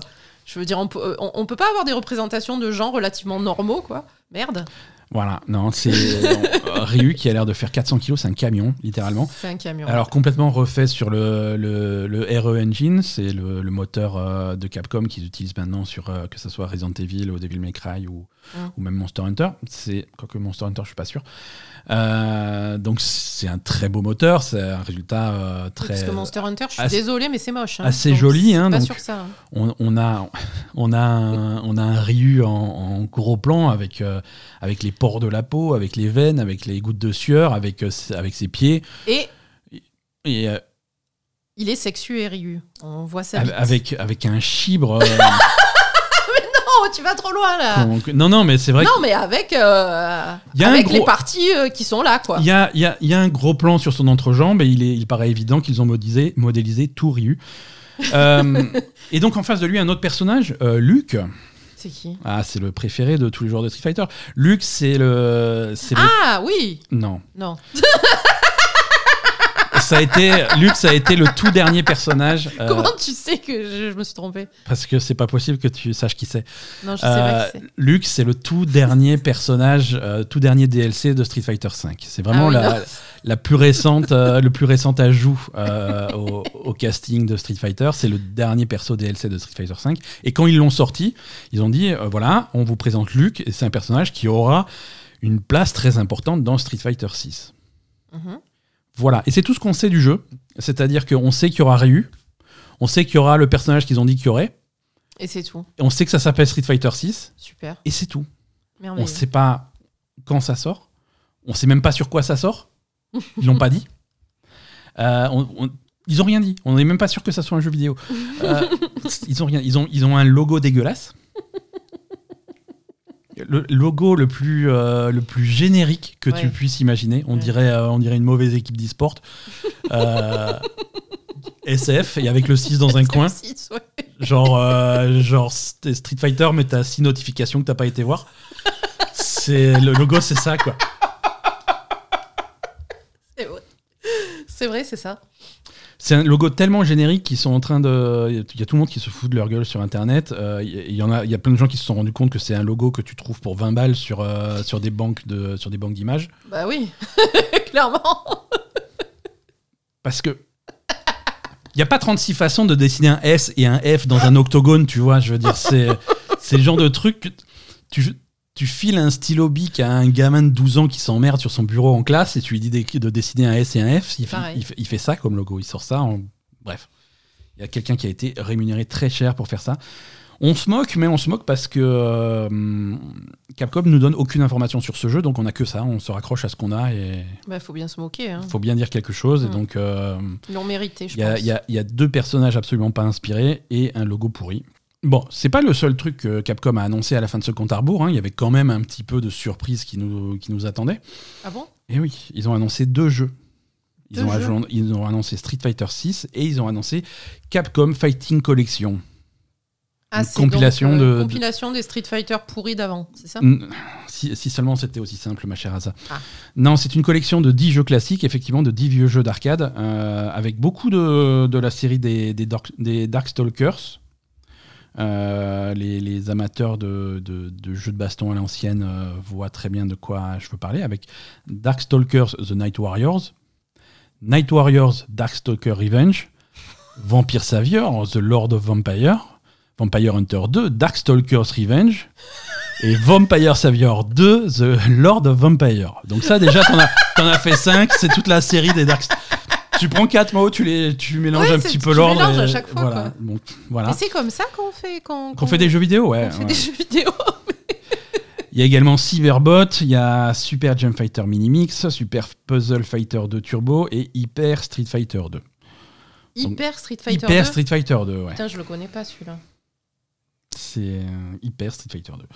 Donc c'est une collection de vieux jeux classiques et c'est pourquoi pas hein, les amateurs de, de- des vieux jeux arcade euh, de, Capcom euh, seront, seront ravis de découvrir tout ça. Euh, voilà pour Capcom. On va, on va enchaîner sur, euh, sur de l'actu un petit peu moins réjouissante. Euh, Ah. on, on part, ben, si vous avez allumé la télé ces derniers jours, vous savez de quoi on va parler. On va partir un petit peu en Ukraine. Ah oui. Euh, bon, on va pas revenir sur, euh, sur l'actualité politique, c'est pas le but de ce podcast, mais euh, suite à, à, à l'invasion de l'Ukraine par notre ami Vladimir Poutine et ses gros tanks, euh, Ubisoft s'est positionné. Ubisoft, on le rappelle, a deux studios euh, en Ukraine, euh, Ubisoft à Kiev et Ubisoft à Odessa. Euh, Ubisoft s'est prononcé euh, et, et a annoncé donc son aide pour euh, ses développeurs de ces deux studios ukrainiens. Donc les développeurs ukrainiens sont aidés par Ubisoft à être euh, réhébergés, euh, à avoir des fonds supplémentaires pour leur hébergement, des, va- des avances sur salaire euh, et toutes sortes de d'aides au, au voyage et au déménagement pour pouvoir, euh, pour pouvoir les protéger. Mhm. Ce qui est une Très bien. C'est une excellente initiative. Euh, on, remercie, euh, on, remercie Ubisoft hein, qui, pour une fois, fait, quelque chose de très très cool. Euh, c'est- important de, protéger un petit peu ces, équipes. Il y a beaucoup de, développeurs de jeux vidéo en Ukraine. hein, D'accord. Euh, en Ukraine, euh, ils ont d'ailleurs c'est des développeurs qui se sont prononcés sur leur projet actuel, sur l'im- l'impact que ça a, parce que là, évidemment ça a un impact, mais- hein.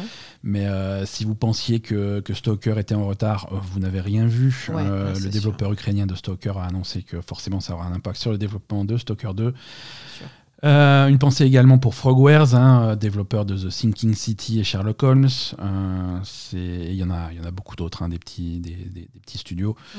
Il y a aussi pas mal de développeurs qui ont annoncé leur soutien. Euh, y a, il y a un dévelop- le nom du développeur m'échappe, c'est un petit studio indépendant, mais qui a développé un jeu que j'aime bien qui s'appelle This War of Mine, qui est un jeu de survie dans, dans un univers d'après-guerre. Euh, qui a annoncé que pendant une semaine, tous les bénéfices du jeu seront reversés à la Croix-Rouge ukrainienne. Ouais. Donc une, une mobilisation euh, qui, fait, qui fait plaisir à voir. euh, et on souhaite énormément de courage à ces équipes et à leurs familles. C'est, je sais pas comment rebondir après une news comme ça, ça va pas du tout. Il y a Poupie qui ronronne dans le micro, sinon. Poupie en a rien à foutre. Ah non, Poupie l'Ukraine, elle s'en fout. hein. Poupie, est-ce que tu veux des rumeurs, des bonnes vieilles rumeurs Ah, ça, ça lui plaît. Ah, Elle aime les rumeurs, Poupie, Ah ouais, rumeurs. Euh, on, se tourne vers le meilleur ami de Poupie, euh, notre ami Jeff Grubb. Ah oui, ah bah oui, Poupie, elle aime bien les Foo Fighters. Toujours, euh, toujours à fond sur la rumeur. Jeff Grubb nous, nous arrive cette semaine, toujours dans son émission qu'il fait pour Giant Bomb, sur des nouvelles informations sur le projet Spartacus. Spartacus. Spartacus, le projet qui. C'est le concurrent de Game Pass par PlayStation. Ah, ça On en parle toutes les semaines et toutes les semaines tu me demandes qu'est-ce que c'est, mais. euh, Mais voilà. déjà, pff, déjà, je comprends pas pourquoi ça s'appelle Spartacus. Parce que c'est développé par des gens qui sont tout nus. Euh, Je comprends pas le principe de Spartacus. Je comprends pas qu'ils aient envie de faire un concurrent au Game Pass parce qu'ils vont faire de la merde. Donc Et on a beaucoup plus d'infos sur Spartacus. hein. On va peut-être répondre à certaines de tes questions. Mm. On rappelle que donc euh, les, les rumeurs nous étaient venues euh, à la base de, de- de Bloomberg euh, au mois de décembre. On a maintenant euh, quelques, quelques informations supplémentaires de la part de, de- de Jeff Grubb. euh, qui, qui dévoile un petit peu des détails de, de- de Spartacus, qui sera une offre euh, à plusieurs paliers. Euh, un petit peu comme le Game Pass, qui a également une version Game Pass Ultimate. Mm. Euh, il y aura plusieurs paliers sur, euh, sur Spartacus. Spartacus qui est très proche d'être lancé, d'après Ah. lui. D'accord. Hein, c'est quelque chose qui va arriver euh, très rapidement euh, et avec trois niveaux, trois paliers de- d'abonnement. Euh, les, euh, les paliers, les noms des paliers, le contenu des paliers et le prix des paliers sont, euh, sont un ordre d'idées et absolument pas des montants et des contenus précis. On Mhm. est vraiment dans la rumeur Mhm. et dans un projet en cours de travail chez PlayStation. Donc Jeff Grubb nous, nous apprend que le premier palier, qui se fixe autour de 10 dollars par mois, sera un petit peu l'équivalent du, du PlayStation Plus d'aujourd'hui. C'est-à-dire que possibilité de jouer en ligne et euh, en cadeau un catalogue de jeux tous les mois, de jeux gratuits qui, sont, qui te sont donnés. Hein, avec 2-3 jeux, euh, comme, comme il y a actuellement sur le PlayStation Plus. D'accord, donc c'est pas vraiment le Game Pass. hein. C'est pas vraiment le Game Pass, non, c'est euh, le, tru- le truc de base. Le Game Pass commence à 13 dollars par mois. Ouais. Ça, c'est le deuxième palier, où là, tu as accès à un catalogue de jeux téléchargeables. D'accord. Un petit peu euh, l'équivalent de ce qu'il y a euh, sur le PlayStation Now actuellement. Euh, tu peux également télécharger des jeux. Donc là, tu as, tu as un catalogue de jeux téléchargeables. Enfin, tu as la version ultime, extra, premium, ce que tu veux. La grosse version qui, est, qui sera autour de 16 dollars par mois. Mhm. Euh, là, tu as tout ça, tout ce qu'on a déjà dit, euh, les jeux gratuits tous les mois, le multijoueur, un catalogue de jeux téléchargeables, mais en plus tu rajoutes donc le streaming, euh, un catalogue de jeux classiques et, euh, et un catalogue de jeux à l'essai. Donc des trucs en plus. Donc ça veut dire Streaming des jeux, c'est-à-dire euh, streaming des jeux, c'est-à-dire la possibilité de jouer directement au jeu sans avoir à les sans télécharger. télécharger. D'accord. Ok. Euh, des jeux à l'essai, ça, ça ressemble beaucoup à ce qui se passe dans le catalogue, dans l'abonnement Electronic Arts, c'est-à-dire toutes les nouveautés qui sortent. Alors, on savait déjà qu'ils te les donneraient pas, les nouveautés. Mm. Des, des gros jeux, des grosses sorties Sony comme Horizon, comme euh, oui, ils pas te le Turismo, filer. ils hein, vont ça, pas te le filer. sûr, hein. Par contre, la possibilité de les essayer, de Essayer, jouer pendant ouais. quelques heures avant de les acheter, Avant de les donc ça c'est pas mal. Ça, pas ça sera là-dedans. Euh, et un catalogue euh, de jeux classiques. Alors qu'est-ce que ça veut dire et sous quelle forme? On ne sait pas. Est-ce que ça sera en streaming? Est-ce que ça sera émulé? Est-ce que ça va tourner en natif sur les, sur les consoles? C'est- C'est pas clair, mais en tout cas, quelque chose qui va piocher dans les bibliothèques de la PlayStation 1, 2 et 3. D'accord. Voilà. Et, et donc ça, ça serait, euh, ça serait un des points forts de ce, euh, de ce palier premium qui serait tout en haut du truc. Combien ça coûte le Game Pass Redis-moi? Euh, Game Pass, alors, Ça, ça me paraît, euh, c'est plus cher. ça me paraît hallucinant les prix là.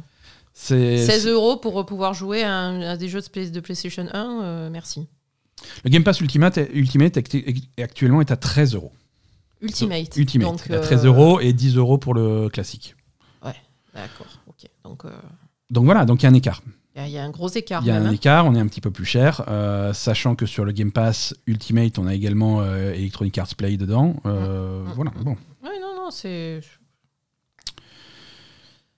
Euh, donc bof quoi. Ouais, ouais, C'était ouais. pour faire ça. euh, Non, mais pas attends. la peine de Spartacuser tout le monde. Hein.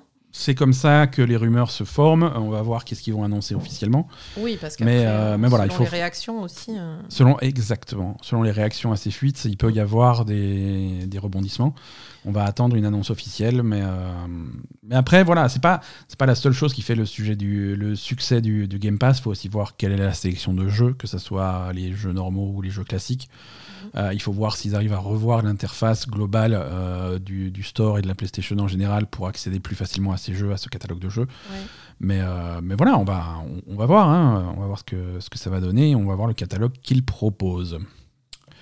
Seconde rumeur de la part de toujours Jeff Grubb. On est toujours sur Spartacus Non, là, on sort de Spartacus, on est complètement différent. Là, on va chez Microsoft. Ah. Euh, et là, on, on a des on a des rumeurs de, de nouveaux jeux qui sont, qui sont en cours de développement, qui sont très très tôt en développement. On parlait, euh, on se faisait la réflexion autour de Bethesda, euh, des jeux qui vont faire, des- des- du catalogue de jeux qu'ils ont à venir. Là, on a Bethesda, on a Starfield qui arrive Mhm. cette année, avec un peu de chance, peut-être en début d'année prochaine s'il est repoussé. Euh, après ça, ils vont se mettre à produire à, à fond euh, Elder Scrolls 6. Oui. Donc Elder Scrolls 6 est encore dans l'avenir, dans quelques années, on va devoir attendre. Mhm. Les fans de Fallout, ils sont un petit peu en panique parce que ça veut dire que s'ils veulent un nouveau Fallout, il faut attendre encore au-delà de ça. Bah, ils vont peut-être mettre un autre studio dessus. C'est ça. Euh, les... Il y, avait, il y a pas mal de fans qui ont spéculé là-dessus et il, il s'avère que visiblement euh, Microsoft a eu la même idée parce que c'est une idée assez évidente. Mm. C'est qu'en plus dans leur studio, ils ont également Obsidian. Oui. Obsidian, c'est les mecs euh, qui, font, qui font actuellement euh, The, euh, The Outer World. The Outer Worlds, qui est un petit peu euh, sur ces concepts-là, mais aussi qui avait développé il y a déjà 12 ans Fallout New Vegas. Oui, voilà, Hein c'est ça. Le spin-off Fallout, Fallout, New. Vegas, c'était Obsidian qui l'avait développé pour le compte de Bethesda. Donc maintenant qu'ils sont au sein de la même maison, il y a moyen de faire quelque chose, Bien et sûr. ce quelque chose va être fait visiblement. Donc a priori, le projet euh, est validé pour un Fallout New Vegas 2 euh, développé par Obsidian. par Obsidian. Mm. Alors, on est au tout, tout, tout début euh, du développement de ce projet. Et pourquoi c'est Fallout New- Vegas 2 Parce qu'ils avaient travaillé sur New Vegas Voilà, ils avaient fait New Vegas, donc c'est l'opportunité de faire la suite de leur truc dans l'univers qu'ils avaient déjà commencé à construire. Euh, c'est c'est quand même assez logique, quoi. Mais Ouais. c'est vrai que Ils leur donnent quand même pas les, la main pour faire un Fallout euh, comme ils veulent quand même. C'est New Vegas 2 quoi. Alors, je pense que ça, c'est Obsidian qui a envie de continuer leur propre histoire. D'accord, Hein, euh, parce que Fallout, on est, on est en post-apocalypse, euh, post-apocalyptique aux États-Unis. Alors parfois, ça se passe dans des régions différentes, Mhm. mais c'est vrai que le, le Fallout d'Obsidian se passait à Las Vegas, Las Vegas. ouais. et donc ils ont créé, ils ont bâti un univers là-dessus sur les ruines des casinos qui était vachement sympa. Oui, ok. Euh, donc, et je donc pense ils vont, que ils c'est eux aussi qui, qui Je pense que c'est leur volonté. Et c'est, et c'est D'accord. aussi pour faire plaisir aux fans parce que c'était quand même un des Fallout les mieux reçus D'accord. et tout le monde avait vraiment beaucoup beaucoup aimé euh, Fallout New Vegas. Oui, c'est sûr que ça va changer après Fallout 76 quoi. C'est pas pareil, ouais, il faut retourner vraiment au jeu solo et à l'aventure, au jeu de rôle à l'ancienne. euh, et, et voilà. Donc on est au tout début du développement. hein. Là, on est vraiment à plusieurs, euh, plusieurs années dans le futur. Mm. Euh, le travail n'a pas commencé sur le jeu. C'est vraiment un projet qui vient d'être validé euh, sur l'idée, sur le concept. D'accord. Il n'y a aucun travail qui a été fait dessus. Donc on peut compter facilement 4 ans, peut-être 5. Ok. Et, et avant une annonce officielle, encore quelques années même. Mais bon, c'est plutôt une bonne nouvelle. C'est une bonne nouvelle parce que les fans de Fallout attendaient quelque chose comme ça. euh, et et c'est vrai que tous ces studios qui se retrouvent sous, euh, sous la bannière Microsoft, ça permet de faire des alliances et des, Oui. et, et des croisements assez sympathiques. Mm. On continue. On continue dans la rumeur, hein, toujours. C'est vraiment c'est la semaine, mais euh, il s'est passé plein de trucs. Cette fois-ci, on retourne chez Jason Lafouine Schreier de Bloomberg. Euh, selon Jason, l'année prochaine, 2023, il n'y aura pas de Call of Duty. Ah. Pour la première fois en 19 ans, mhm. il y aura une année sans Call of Duty. Ouais, mais on n'avait pas déjà parlé.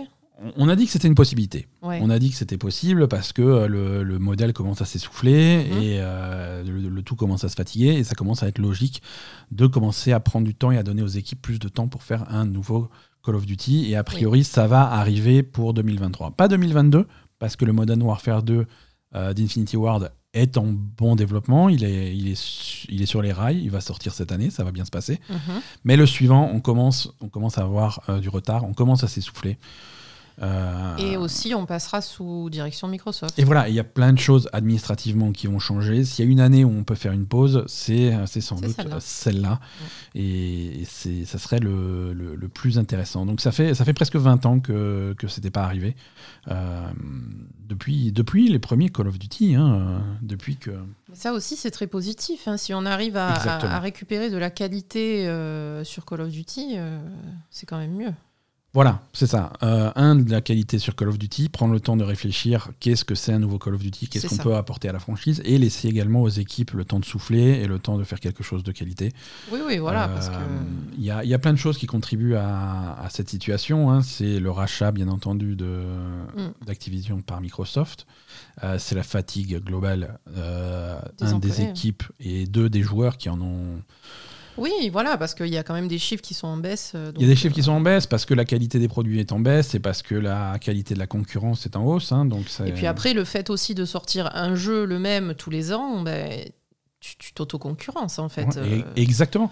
C'est des jeux maintenant qu'on commence à avoir des season pass, des battle pass, des trucs comme ça, des trucs qu'on sort de plus en plus. Voilà, c'est des les trucs où les tu jeux peux ont une durée de vie. voilà, tu peux travailler un peu plus sur ton jeu et lui, lui donner une durée de vie un peu plus longue. Ouais, et, ouais. Et- et voilà. Et, et ils s'en sont rendus compte euh, sur les précédents Call of Duty, sur les trois derniers, si tu regardes, euh, le pire truc euh, qui est arrivé à, à Modern Warfare, c'est la sortie du nouveau Black Ops. Et le pire truc qui est arrivé au nouveau Black Ops, c'est la sortie de Vanguard. Donc chaque nouveau Call of Duty tire ça. dans les pattes du, pré- du précédent qui avait pas forcément fini de donner tout ce qu'il avait à donner. Mhm. C'est dommage. Euh, donc, euh, donc voilà, c'est une excellente nouvelle et c'est on n'est pas obligé de, de faire euh, les, les licences annuelles, c'est plus. Non, c'est non, fini. on, a- on est, on est sorti de ça. Ubisoft l'a compris avec Assassin's Creed. Eux, ils commencent à le commander avec Call of Duty. On peut pas sortir le même jeu tous les ans en changeant la tête du bonhomme et dire que c'est un Non. nouveau jeu. Non, non, c'est c'est plus les, les gens, ils ont besoin d'autres, de plus de profondeur et de plus de développement du jeu, quoi. Alors, Activision a répondu officiellement à ces, à ces rumeurs. Euh, je cite le communiqué de presse. Euh, pas du tout. N'importe quoi. N'importe quoi. N'importe quoi. Euh, Nous avons une, une série de jeux, euh, de, de jeux premium et, free-to-play dans l'univers de Call of Duty prévus pour cette année, pour l'année prochaine et au-delà. Euh, voilà. Les, tout ce qui, tout- tous les reportages qui diraient que c'est différent sont incorrects et nous avons hâte de partager des détails quand le moment sera venu. Euh, il nie pas le truc en fait. hein. Il nie pas le truc. Non. Ils ont effectivement, pour cette année, l'année prochaine et les années suivantes, des expériences Call of Duty à la fois premium et free-to-play. Oui, oui, ça veut dire qu'ils vont ça veut dire si- développer les. Si tu lis entre les lignes, voilà, si tu lis entre les lignes, euh, ça veut dire que l'année prochaine, en 2023, on n'aura pas de gros Call of Duty, on va avoir Warzone 2 free-to-play à la place. Bien Ça, c'est tout à fait possible. Euh, voilà. Reste à voir euh, la qualité du Call of Duty de cette année, et puis, et puis je pense que c'est une bonne chose. C'est une bonne chose. Le Steam. Deck commence à arriver dans les, dans les chaumières des, des joueurs. Mhm. Ça y est, le moment est venu. Donc euh, il y a plein, il y a plein d'interviews, plein de reportages. Ça a l'air d'être une bonne machine hein, avec euh, comme, euh, comme défaut principal une, une batterie vraiment, vraiment, vraiment ridicule. C'est un peu con pour un truc mobile quand même. C'est un peu con pour un truc mobile, mais on, on s'en on s'en doutait, puisque pour avoir une telle puissance dans un truc aussi petit, ça allait forcément consommer de la batterie. Et si tu fais tourner un gros jeu dessus, on est, on est en dessous de deux heures. C'est ridicule. C'est pas beaucoup. Alors, tu as la possibilité de brancher à une batterie externe, tu as la possibilité de charger, tu as la possibilité de faire plein de choses. Mais, euh, mais complètement débranché en autonomie, c'est en, dessous de- en dessous de deux heures. Voilà, faut le savoir, c'est aussi la première génération du truc. Peut-être qu'il y aura des améliorations de ce côté-là, mais c'est forcément gourmand en puissance. Ouais, mais je trouve que ça, ça, ça enlève quand même une grosse partie de l'intérêt de, Ah, si de tu- l'objet. euh, Si tu fais 7 heures d'avion, euh, emmène ta Switch aussi. C'est c'est- voilà. Non, mais c'est nul, quoi. C'est c'est pas nul, mais c'est vrai que c'est un peu c'est un, peu décevant C'est et c'est une limitation à vraiment avoir en tête parce que c'est une, c'est une vraie limitation. Euh, Gabe Newell de Valve a été interviewé sur le, sur le produit et en particulier euh, à quelque, cho- sur quelque chose qui pourrait vraiment s'adapter à ce type de- d'appareil. C'est un système d'abonnement euh, à, la, à la Game Pass ou à la Spartacus ou à un truc comme ça pour des jeux PC. Oui, bah, le Game Pass n'est pas disponible. Ah non, le Game Pass pas disponible sur Steam. C'est voilà, c'est un peu ce qu'il répond. Euh, il dit que ça, ça- serait le genre de service qui serait super euh, sur le Steam Deck. C'est le genre de truc que les joueurs attendent, que les joueurs demandent. Euh, mais je cite, je ne pense pas que c'est quelque chose que nous devrions faire nous-mêmes. Construire un service d'abonnement euh, pour l'instant sur Steam, c'est pas quelque chose qu'on devrait faire nous. Mais pour nos clients, c'est quelque chose, c'est clairement une option populaire et on serait plus qu'heureux de travailler avec eux, entre parenthèses Microsoft, pour les aider à porter le Game Pass sur Steam. Bien sûr. Donc je pense que c'est une histoire de, de, de- C'est en cours, de ça. gros sous et de négociations et de Mhm. qui prend combien en part. Mais euh, voilà, parce que Steam, je rappelle, prend 30% de tout ce qui passe par, euh, par Steam. Euh, c'est pas rien. Donc je pense que Oui, non, si- là, euh, si- je pense que Phil Spencer, il va dire non, 30%, euh, tu rêves. Spencer il fait Oh, tu, tu- t'as cru que j'avais des milliards dans ma poche? Ouais, bon, d'accord. Mais t'as cru que je voulais dépenser. oui, voilà, t'as cru que j'avais des milliards dans ma poche parce que je dépensais du produit en n'importe comment Donc, à mon avis, c'est la, la question vra- vraiment aujourd'hui pour avoir ce type d'accord, c'est une question de gros sous. hein, mais Ouais. s'ils arrivent à se mettre d'accord sur un chiffre, c'est quelque chose que techniquement pourra arriver, pourrait arriver un jour. hein. Nintendo, passons, j'enchaîne les news, hein, il y, a, il y a pas mal de trucs à vous raconter. Nintendo, euh, rappelez-vous, euh, pas plus tard qu'il y a deux semaines, on, on vous expliquait que Nintendo n'était pas du tout in- intéressé par le rachat d'autres studios. Oui, c'est vrai. Ils ont menti. euh, Nintendo a racheté un studio cette semaine. Sérieux? Ouais, ouais, ouais. Mais, mais bon, dans le. Dans l'optique. Dans l'optique de ce qu'ils avaient un dit, voilà. studio qui, qui travaillait déjà pour eux. Exactement. Euh, le studio SRD, c'est un studio de développement à Tokyo. Euh, c'est un studio qui fait, euh, qui fait surtout du soutien au développement. Ils font pas leurs propres jeux, mais ils aident beaucoup au développement des jeux. Et ils ont aidé Nintendo sur de nombreux projets euh, depuis littéralement des décennies, puisque récemment, ils ont aidé Nintendo sur des jeux comme Animal Crossing, euh, Zelda Breath of the Wild, Mario Kart Tour sur mobile. Euh, sur des jeux un peu plus bizarres comme euh, Game Builder Garage et sur le Nintendo Labo. Mais ils étaient déjà là à aider Nintendo à développer leurs jeux à l'époque de Donkey Kong et Super Mario Bros 1 sur NES. Oui, donc c'était un euh, partenariat de longue date. C'est ça. Euh, ils, sont, ils sont désormais, euh, ils font maintenant partie officiellement de Nintendo. C'est le deuxième studio que Nintendo rachète depuis en un an, Mhm. hein, euh, puisqu'en janvier de l'année dernière, un peu plus d'un an, puisqu'en janvier de l'année dernière, euh, Nintendo va racheter le studio de euh, Next Level Games. Euh, c'est le studio qui est de Vancouver qui avait développé euh, Luigi Mansion 3 Mhm. et qui actuellement est en train de développer le prochain Mario Strikers dont on a parlé récemment. D'accord. Donc, euh, donc voilà, c'était la logique du truc, tu vois. Ils, ils- ils rachètent leur propre truc. Euh, ils rachètent des studios qui font, euh, qui font des jeux Nintendo. Mhm. Ils vont pas racheter des studios complètement différents et qui Oui, font des choses complètement différentes. Ils ont, ils ont leurs partenaires et ils vont consolider des liens qui existent déjà plutôt que d'acheter des trucs hors sujet. Mm. Euh, Qu'est-ce qu'on a d'autre? The Ascent, tu te souviens de The Ascent? Ouais, C'était pas mal The Ascent. C'était pas mal. C'était correct. The Ascent, c'était une exclusivité Xbox. hein, on y avait joué sur le Game Pass euh, il y, a, y a quelques temps. Un, un jeu vu de dessus, un jeu de tir vu de dessus euh, dans un univers cyberpunk assez cool. Le jeu arrive enfin sur euh, PlayStation. D'accord. Voilà, on a une date de sortie et tout que j'ai perdu parce que je faisais n'importe quoi. Euh, 24 mars, dans un mois très exactement, un peu moins. D'accord. Donc voilà, sortie sur PlayStation 4 et sur PlayStation 5 de The Ascent. Euh, C'était en rumeur depuis un petit moment. Euh, et, et voilà, après il y a un DLC aussi qui est disponible, qui rajoute des armes et des armures, euh, pas trop cher, enfin pas trop cher, 5 euros quand même. Ouais, quand même. hein. quand même. hein. voilà, mais je sais qu'il y, a- il y a pas mal de gens qui avaient C'était pas mal. que, que- que ça intéressait et qui n'avaient qu'une PlayStation pour, pour tester ça. Donc ça arrive bientôt, euh, The Ascent. euh, Oui, mais sur PlayStation, il faut l'acheter. C'est pas sur le Game Pass. Et peut-être que d'ici le 24 mars, on aura un Spartacus, Sur Spartacus, sur Spartacus, euh, The Ascent. Pourquoi pas euh, Pourquoi pas Mm. mais, mais oui, sinon, il faut passer à la caisse, c'est obligatoire. Lost Ark, Ouais. Lost Ark t'emmerde, c'est euh, officiel. Hein Alors, je, je rappelle que Lost Ark, ça te plaît pas, toi. hein non, tu le détestes, je ce jeu. déteste ça. Non, mais J'aime pas Lost Ark.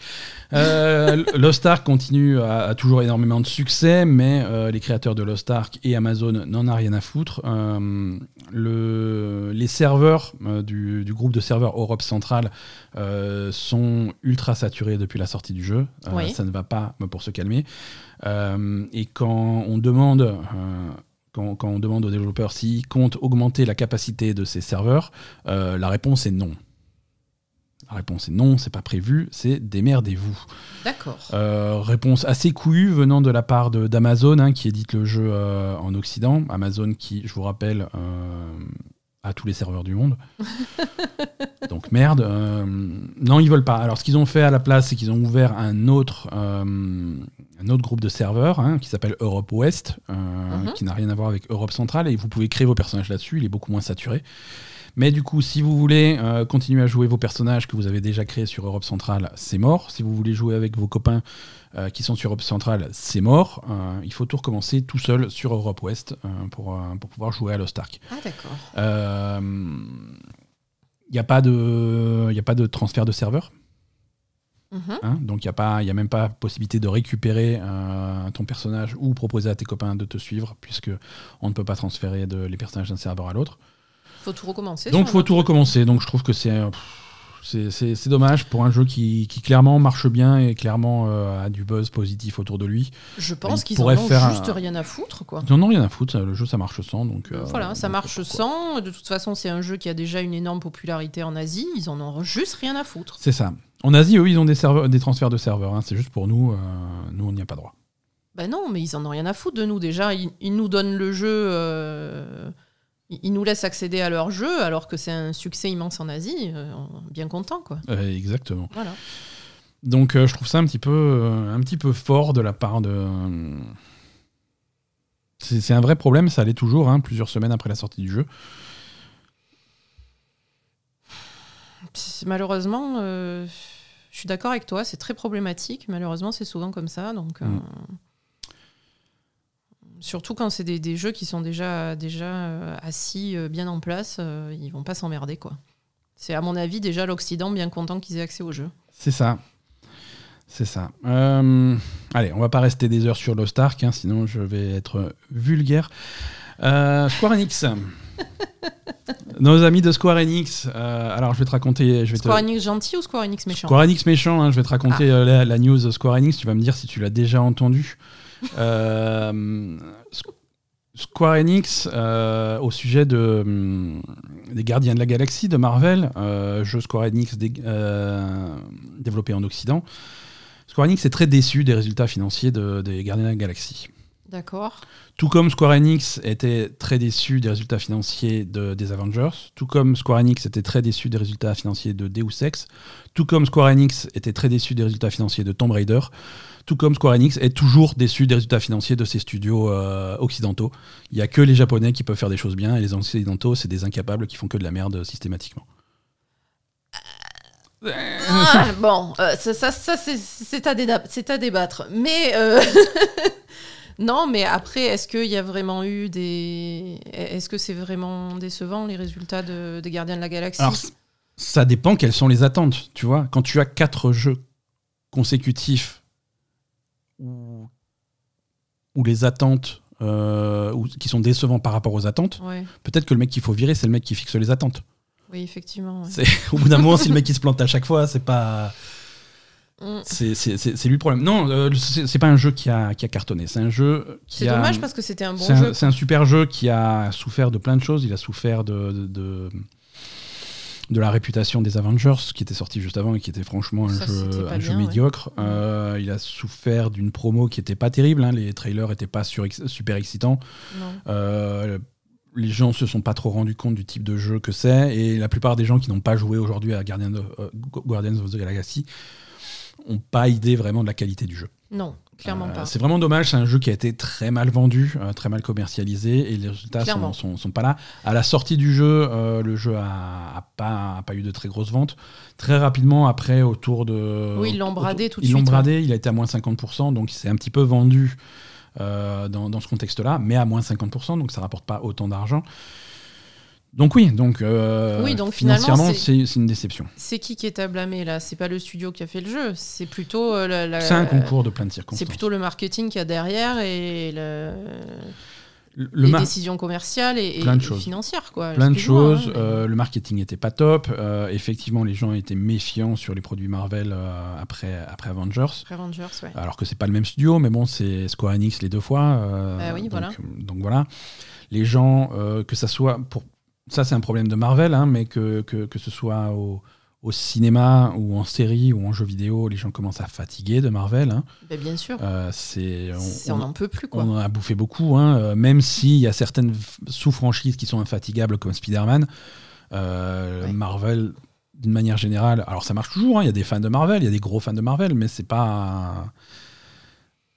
C'est pas le même raz-de-marée qu'il y avait, eu- qu'il y avait à, la, à la grande époque. Mm. Donc c'est des jeux qui arrivent peut-être un petit peu tard. Mais, mais c'est dommage, je pense que c'est un super jeu. J'espère que ça va pas nous empêcher d'avoir une suite, parce que maintenant qu'ils ont commencé à, à mettre en place les, les bases, on peut faire un 2 assez facilement dans cet univers-là. Mhm. Euh, mais bon, pour l'instant, il n'y a rien d'annoncé. euh, Après, verra. il y a, il y a aussi, euh, il y a aussi quand même eu le, le phénomène de beaucoup de jeux qui ont été retardés et qui sont sortis après, tous en même temps, Ouais, aussi, ouais. euh, avec le Covid. Donc, du coup, euh, il y a eu énormément de jeux qui, sont un petit, qui ont été un petit peu euh, noyés dans la masse des, des autres gros jeux qui sortaient. Et je pense que les Gardiens de la Galaxie, ils en ont fait les frais, hein, ça Mhm. c'est sûr.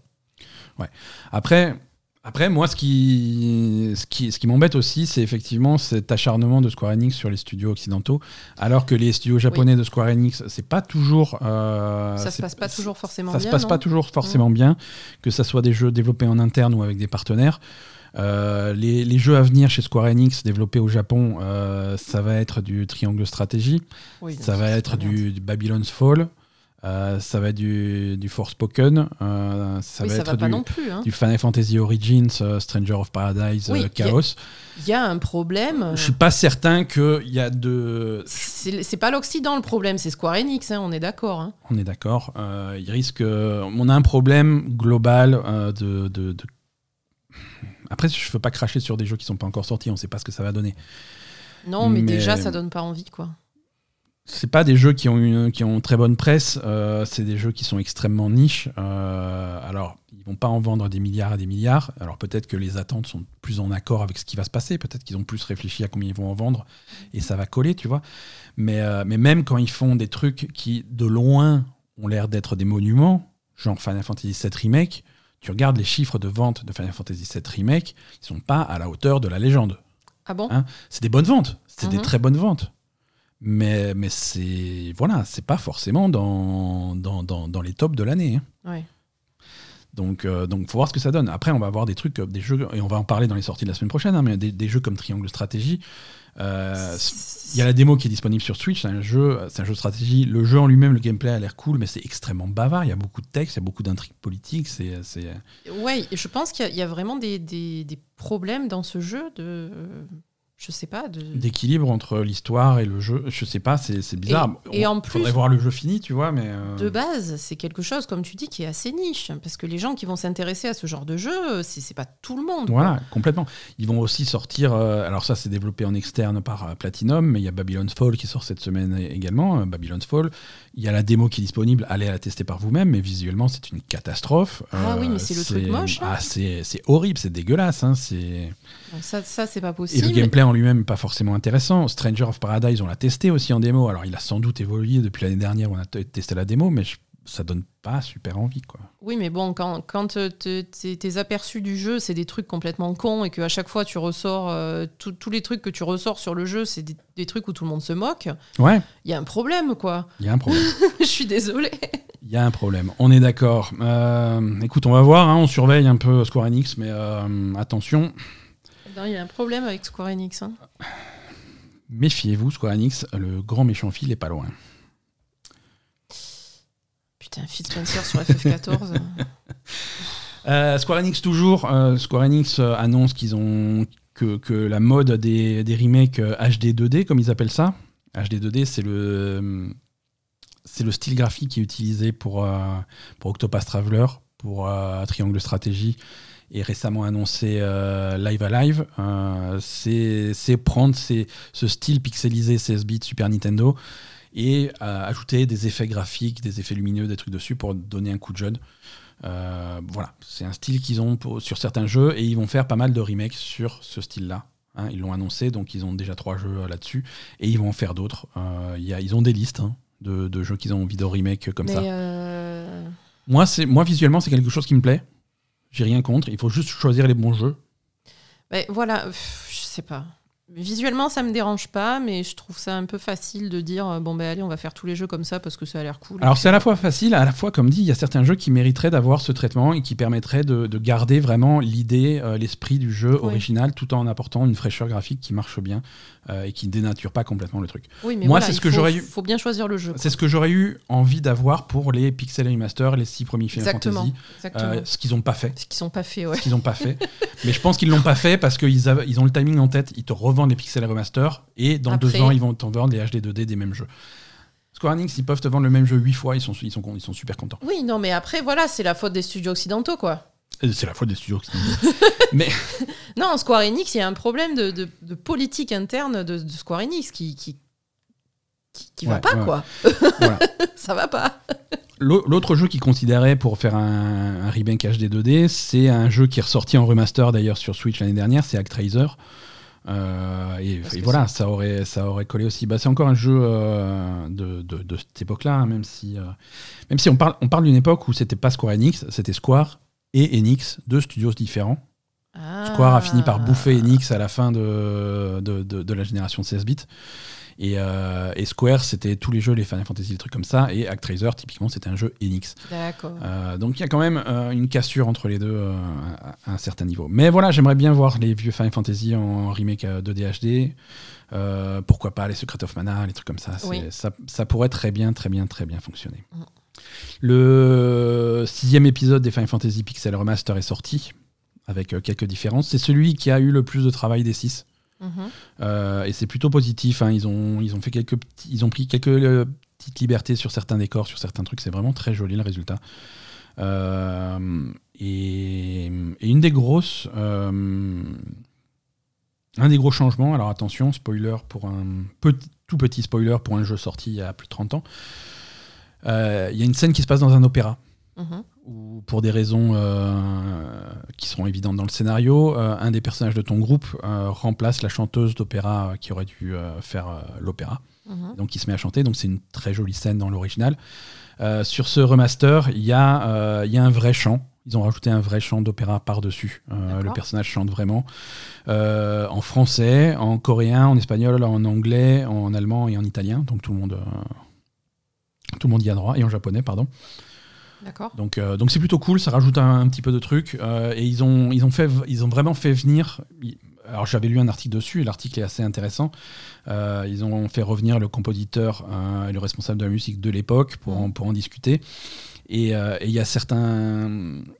Il y a certains fans du jeu qui disent oui mais c'est mignon mais quand on écoute le truc ça fait pas vraiment chant d'opéra c'est juste quelqu'un qui chante par dessus et, et- et il a répondu à cette critique en disant oui, c'est volontaire, puisque c'est quelqu'un de ton groupe, c'est Céleste, un personnage du jeu, qui vient, qui prend la place euh, un petit peu à l'arrache. Oui, C'est voilà. pas une chanteuse d'opéra. Voilà, et quand elle va chanter, elle va chanter comme toi et moi. Et voilà. Ouais. Donc c'est plutôt. Tu vois, non, c'est une, scène qui est sympa. J'ai revu cette scène remasterisée. C'est. euh, c'est assez cool. C'est assez cool. Toutes les musiques sont refaites hein, dans, ces, dans ces pixels remaster. Et les musiques de Final Fantasy VI euh, ont- sont, sont, sont plutôt, plutôt légendaires. Et il y a, il y a un bon travail qui a été fait. Quoi. Atlus. Mhm. Atlus, euh, responsable de jeux comme euh, Shin, Megami, Shin Megami Tensei, Persona et Catherine. Euh, ils ont annoncé un nouveau jeu, Soul Hackers 2. D'accord. Mais Ben, c'est quoi Soul Hackers Excellente question, merci euh, de, de l'avoir posé. Euh, Soul Hackers 2, alors on va, c'est, un jeu qu'on va peut-être inscrire dans la série des Shin Megami Tensei, puisque à la base il y avait euh, Shin Megami Tensei, Mhm. et ensuite ils ont fait un spin-off Shin Megami Tensei Persona, et ensuite ils ont fait des jeux Persona. Mhm. Ils avaient également fait un Shin Megami Tensei Devil Summoner. D'accord. Donc ensuite ils ont fait Devil Summoner Soul Hackers. D'accord. Donc maintenant ils font Soul Hackers 2. D'accord. Donc c'est euh, un spin-off au troisième degré de Shin Megami Tensei. On en est là. Ok, très bien. Mais les fans sont très contents. D'accord. Et, Et- donc, du coup, ça reste dans le style de, de Shin Megami Tensei Ah, c'est toujours on invoque des démons pour se battre à ta place. hein. C'est euh, Alors, on est d'accord, Monarch, c'est pas, sur le même- c'est pas le même studio. Mona- C'est des anciens. Monarch, exactement. Monarch, dont on parlait la semaine dernière, c'est des anciens de ces équipes-là, de, de, SMT, de Persona, Ouais, qui sont partis monter leur propre truc. d'accord. On n'est pas chez Atlus. D'accord. Euh, là, on est chez Atlus, on est, c'est ces mêmes équipes-là et qui donc sortent sous la Curse 2 euh, sur, euh, sur PC via Steam, sur PlayStation 4 et 5. Miracle pour Atlus, ça sort sur Xbox, série X et S, Mhm. et pas sur Switch parce que euh, Bah, parce que ça va pas, quoi. ah, ça pourrait aller. hein. Tu Ça regardes pourrait graphiquement, aller. ça, ça, ça rentre très bien dans la Switch. hein. Ah, graphiquement, on est encore Ah, sur on du est, moche. ouais, on est toujours sur un style un peu, un peu simple, on va dire. Mais pourquoi ils font ça? C'est leur style, c'est la patte graphique du truc. Bah, C'est pas leur c'est style. très, euh, très Persona, c'est stylisé. très différent. Ouais, mais Persona aussi. faire un effort, quoi. Attends, Persona aussi, c'est très stylisé. C'est pas forcément des grosses textures. C'est beaucoup de 2D. C'est beaucoup de. Oui, mais bien. Persona, ça, je- Ça rend bien, je je- trouve. ça rend bien, mais. Euh, Shin Megami Tensei, euh, j'ai envie de leur mettre des baffes, quoi. Hmm, ok. Donc, euh, je sais pas, on pourrait faire un effort. Parfois, il les mérite. Ouais, Euh, donc voilà, sous la Curse 2, euh, une, une guerre entre les invoqueurs de démons. Donc ça va raconter l'histoire de deux, de deux agents de Aion, donc les invoqueurs de démons. Ringo. et- Invocateur. J'ai dit quoi? Invoqueur. Ça n'existe pas. Invocateur. Invocateur de démons. Ringo et Figure euh, qui vont se. Ils ont toujours des noms à la con, sérieux. Euh, T'appelles ton personnage Ringo, c'est que t'es arrivé au bout de la liste. hein. Bah, si t'appelles ton personnage figure, t'es encore Figure. plus arrivé au bout de la liste. Comment il s'appelle dans Atelier Sophie? Euh, gnome. Attends. Gnome du Mortier. Gnome du mortier. Il y a un ouais. personnage dans Atelier Sophie 2 qui s'appelle Gnome du Mortier. C'est pas possible. Je peux pas. Je... Pourquoi? Sous la Curse 2, ça arrive très bientôt, hein, le 26 août euh, de cette année. Le jeu est presque prêt. Euh, c'est pour les fans. hein. C'est pour les fans. Je comprends pas pourquoi. Enfin, c'est dommage que ça sorte pas sur Switch. Euh, Ouais. le, le premier Sous la Curse était sorti à l'origine sur Sega Saturn en 1997, uniquement au Japon. Euh, il, a, il est ensuite sorti en Occident en 2013 sur Nintendo 3DS. Donc c'est pour ça aussi que l'absence de Switch est un petit peu surprenante, c'est que l'historique est chez Nintendo sur 3DS, donc on pourrait quand même faire un effort. Mm. Mais c'est comme ça, c'est la vie. euh, on n'a pas trop le choix là-dedans. Atlus, Atlus pour choisir le- sur quelle plateforme ils sortent leur jeu, je pense qu'ils ont un, un tableau, ils ont des fléchettes dans leur bureau, parce que c'est un peu aléatoire. Non, je pense qu'ils font des appels d'offres et puis, Aussi, ouais, je pense que et puis Nintendo, ils disent oh, c'est bon, on s'en fout. Ah, Nintendo, ils, voilà, ils ont... Nintendo, vous voulez nous, aider pour euh, Curse euh, 2 Non. Euh, Non, vous avez sorti le 1 sur 3DS, on en a vendu 12. Donc non. Ça serait, on passe quoi. Le, le launcher Bethesda sur PC euh, vit ses derniers instants. Quel bonheur. Ouais. Euh, à partir du mois d'avril, vous allez pouvoir euh, faire migrer votre bibliothèque du jeu- de jeux du launcher PC de Bethesda euh, vers Steam. Quand même plus simple. Et ce launcher arrêtera d'exister à partir du mois de mai. Alors, encore une fois, conséquence de, de la bascule de, Chez Microsoft. chez Microsoft, peut-être, hein, mais c'était clairement un launcher qui servait à rien. Et c'était pénible d'avoir un truc en plus installé sur, sur l'ordi pour pouvoir faire tourner ces jeux. Donc, euh, bon débarras au launcher de Bethesda et pensez à faire migrer votre bibliothèque sur Steam. Ça serait Mais dommage de perdre euh, vos jeux. du coup, les jeux Bethesda sont disponibles sur le Game Pass PC aussi. Absolument, Donc voilà. absolument. Voilà, oui, non, Tu tout peux à fait. aussi mais- passer sur le- par le Game Pass PC. T'es pas forcément abonné Game Pass, tu Et vois. si je t'es veux pas dire, Il y a abonné- des gens qui ont. Si t'es pas abonné- abonné Game Pass, tu passes sur Steam. Exactement, il y a des gens qui ont acheté la version PC de Wolfenstein, par exemple, Ouais, sur ce bien launcher, qui vont vouloir le migrer. Quoi. Euh, et voilà, c'est à peu près tout pour les news. On va quand même. euh, on finit comme d'habitude hein, sur, euh, sur des séries et autres adaptations de jeux vidéo. Cette fois-ci, c'est l'annonce officielle d'un animé dans l'univers de Nier Automata pour raconter, pour raconter cette histoire-là, quoi, en forme d'animé. Ce qui est une bonne idée parce que je pense que c'est un univers et une histoire qui s'y prêtent bien. Mhm. Euh, donc si vous n'avez pas envie de jouer à Nier Automata, euh, ce que je peux comprendre, euh, non, c'est vachement bien. jouer à Nier Automata, mais voilà, l'histoire en animé, ça peut être cool. Mhm. On n'a pas beaucoup plus d'autres infos. hein. C'est bien évidemment une production japonaise destinée au Japon en un premier temps. Je ne sais pas trop comment et sous quelle forme ça va être disponible au- en France, mais on vous tiendra au courant dès que ça sera un petit peu plus complet. Euh, Il y a un trailer sur, euh, sur YouTube si vous voulez aller voir, et c'est plutôt réussi, c'est plutôt joli. Ah, attention, qu'est-ce qui se passe Asa, Oui. euh, pour les gens qui, qui nous écoutent là, euh, petit montage, euh, cette news est insérée dans l'enregistrement du podcast. Oui. Qu'est-ce qui s'est passé Pendant qu'on enregistrait le podcast, Nintendo a eu l'audace, l'audace d'annoncer des jeux. Et donc Et du coup, on est obligé. De, pas. on- et voilà. Donc du coup, nous, on était tranquille, on avait fini l'enregistrement de ce podcast, et maintenant, on est obligé de réenregistrer un flash spécial qu'on va, grâce à la magie de, des, de- des ciseaux et de la colle, on va insérer dans la bande. euh, De... C'est comme ça qu'on fait. Et c'est comme ça. Des nouveaux Pokémon. Oui, hasard. en plus, En plus, c'est euh, pour des Pokémon. Alors en merci. plus, c'est pour des Pokémon. quoi. Ouais, mais c'est des gros Pokémon. hein. C'est la nouvelle génération de, de Pokémon qui est annoncée. C'est-à-dire des nouveaux? Euh, Des nouveaux, nouvelle génération de Pokémon avec plein de nouveaux Pokémon dans une nouvelle région et des, nouveaux, des nouvelles bestioles, des nouveaux jeux. Euh, ça sort cette année, ça sort fin 2022 dans le monde entier. Euh, en VO, on a Pokémon Scarlet et Pokémon Violet. C'est bien, ça rime. En VF, ça ne rime plus du tout, puisqu'on a Pokémon Écarlate et Violet. c'est dommage. Euh, alors, structure habituelle euh, de, de Pokémon. hein, on a deux jeux. euh, alors, c'est maintenant, c'est complètement open world, hein, puisqu'on a, on, on- on tire parti de l'incroyable puissance de la Switch. Euh, Il y aura même plus de temps de chargement entre l'open world et les villes. Donc, c'est un- monde qui est complètement, complètement Wow. ouvert.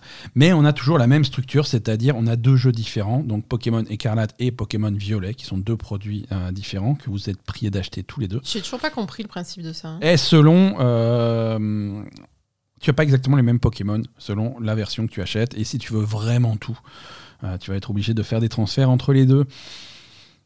Euh, C'est encore une arnaque, ça. Donc nouvelle génération, eh oui, nouvelle génération de Pokémon, mais c'est une arnaque euh, vieille comme les Pokémon, donc oui, euh, oui, tu vois, voilà, on est, on arnaque, euh, une arnaque de- d'origine, quoi. On est habitué. Euh, allez voir le trailer, il est très mignon, mais en tout cas, on a des, une nouvelle génération de Pokémon avec des nouveaux. des nouvelles bestioles, les trois Pokémon de départ ont été révélés.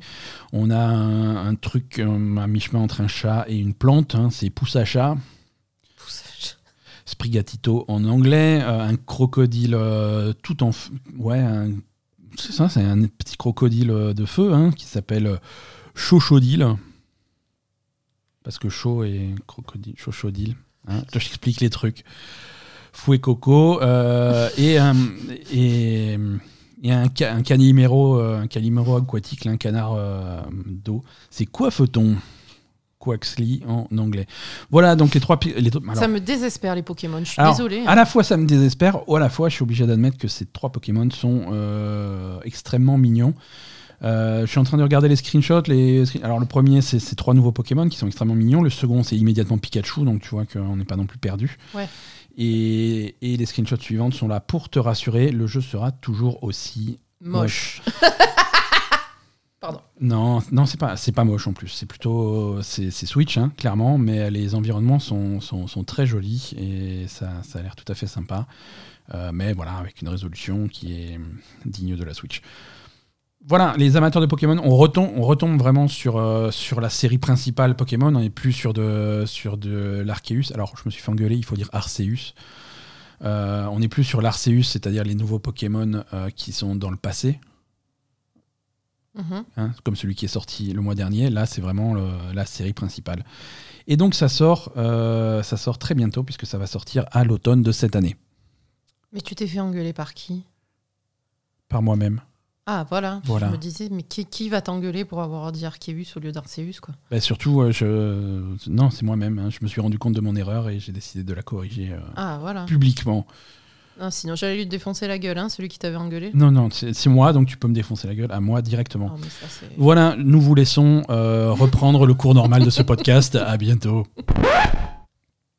Allez, il est temps de passer à l'agenda des sorties pour cette semaine. Encore une semaine chargée, hein, on va pas se reposer en mars.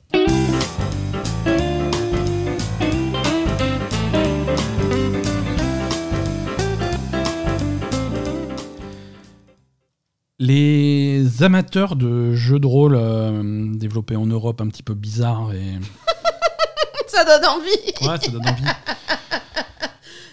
C'est quoi? Le 1er mars, ce mardi, sortira sur PC, PS5, PS4, Xbox Series X et Xbox One, euh, Elex 2. Le retour d'Elex. euh, Mais attends, il y avait eu un Elex 1 Ils reviennent encore plus furieux que jamais. Oui, il y avait eu un Elex 1. Et là, c'est la suite. Ils l'ont appelé Elex 2. C'est un jeu de rôle assez quelconque. Hein, euh, et qui, le premier n'avait pas déchaîné les passions et le deuxième, deuxième n'est pas forcément très attendu. Mmh. Mais il y a toujours un noyau de fans qui est, qui est très à cheval sur ce, sur ce genre de truc, qui va, que ça va intéresser. Mmh. Euh, Far Changing Tides. Euh, sort également mardi 1er mars euh, sur, euh, sur à peu près tout, hein, Switch, PlayStation, Xbox et PC. Euh, ça, c'est un petit jeu indépendant assez sympa visuellement qui a l'air cool. C'est c'est décrit comme une, une aventure atmosphérique à bord d'un véhicule dans un univers post-apocalyptique, le même univers qui avait déjà été introduit par le jeu Far Lone Sales qui était sorti du même studio il y a quelques années. Euh, visuellement, le trailer, allez le voir, c'est plutôt joli, c'est vu de côté. Euh, on, joue un personnage qui visiblement évolue dans cet univers post-apo, dans ce monde détruit, à bord d'un sous-marin de fortune. Euh, ça a l'air un petit peu contemplatif, mais ça a l'air d'être une aventure assez sympa. Moi, je suis assez, assez intrigué par, par ce jeu. Euh, Babylon's Fall sort également cette semaine, on en parlait tout à l'heure. Euh, Babylon's Fall, jeudi 3 mars. Euh, donc Babylon's Fall, c'est chez Square Enix, développé par Platinum Games, un RPG hack and slash, visuellement pas forcément très attrayant. Mais, mais, mais voilà, c'est pour les amateurs du genre. Il y a une démo qui est sortie sur PlayStation, qui est disponible actuellement. Allez tester la démo avant de avant, d'acheter. Avant d'acheter. euh, je comprends pas trop comment ils positionnent ce jeu. Euh, c'est un jeu qui, qui sort prix, au, prix fort hein, en magasin. Mhm. Euh, c'est un jeu qui a également un Battle Pass Premium. Donc il faut en plus ouais, ouais, faut ressortir des sous. Ça n'a aucun sens. Ça a tellement aucun sens et je crois qu'ils comprennent même pas eux-mêmes ce qu'ils font que le, la première saison de Battle Pass sera offerte à tous les joueurs. Encore heureux. Mais, euh, mais voilà. C'est alors.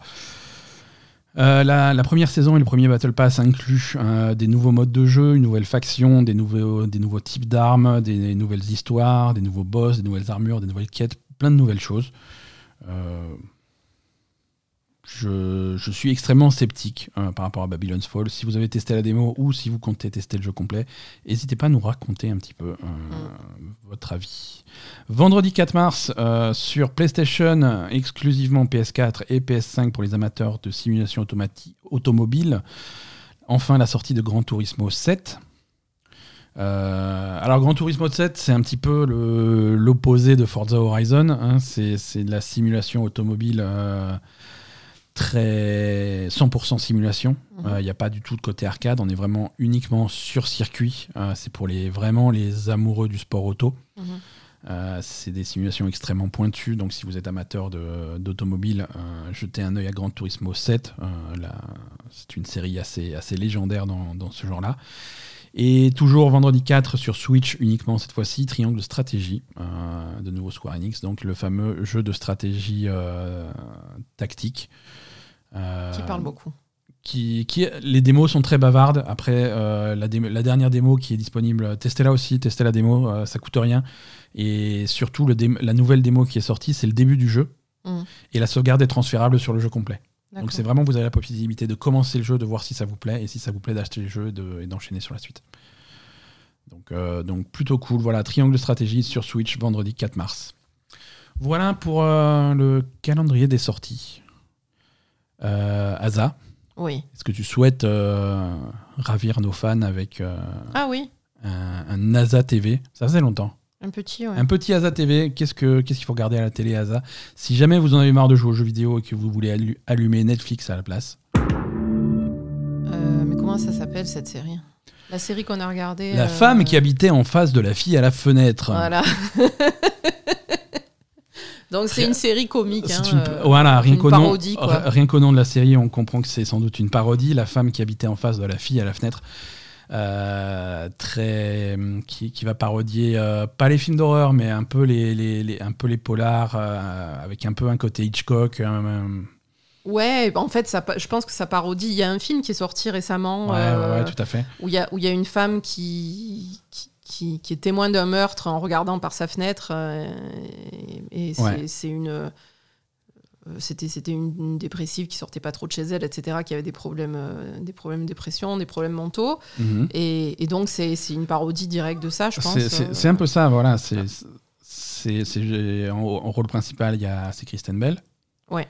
Qui donc qui est témoin d'un meurtre dans, dans la maison en face de chez elle. Ouais, par la voilà, fenêtre. Par la fenêtre.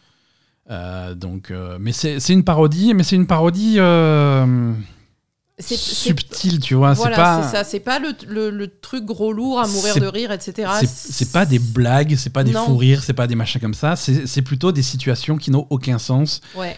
des, des, des gags visuels, mais toujours subtils et toujours montrés de façon très sérieuse. Oui, oui, ça, ça reprend tous les aspects de ce genre de, de, de films et de séries euh, Ça pousse les situations absurdes. absurdes. Voilà, il y, a- il y a vraiment. C'est vrai que dans les polars et dans les, en- les, les trucs d'enquête, etc., et de. de de mystères comme ça, il y a Ouais. toujours des choses où tu as des raccourcis, ou et puis il y a des choses qui sont caricaturales, etc. Ouais. Donc voilà, tout ça c'est accentué et, et donc je trouve que c'est assez sympa, surtout pour les amateurs de, bah, de, de ce genre de trucs euh, de Ouais, base, du- quoi, les amateurs de les thriller, de genre, suspense, de, de, de meurtre, etc. euh, c'est assez drôle, quoi. Ouais, moi, ouais. je trouve. Ouais, donc voilà, elle est, elle est, elle est, télo- elle est témoin de ce meurtre, mais, mais personne ne la croit parce qu'elle a ses propres problèmes à elle. Elle est, elle est très clairement alcoolique. Oui, elle est, c'est- Euh, voilà, elle est alcoolo. Elle euh, mélange les antidépresseurs et, et l'alcool, euh, ce qui est, ce qui est notoirement euh, hallucinatoire. Donc on ne sait pas si Ouais. c'est ce qu'elle a vu euh, est vraiment arrivé ou si elle a pas mal interprété le truc. C'est c'est c'est marrant, c'est vraiment drôle. C'est pas très long. C'est quoi? C'est 6-8 épisodes? 8 épisodes, je crois. épisodes c'est- d'une demi-heure? Ouais, c'est une demi-heure, donc voilà, Voilà. c'est des petits épisodes et c'est. C'est vraiment sympa.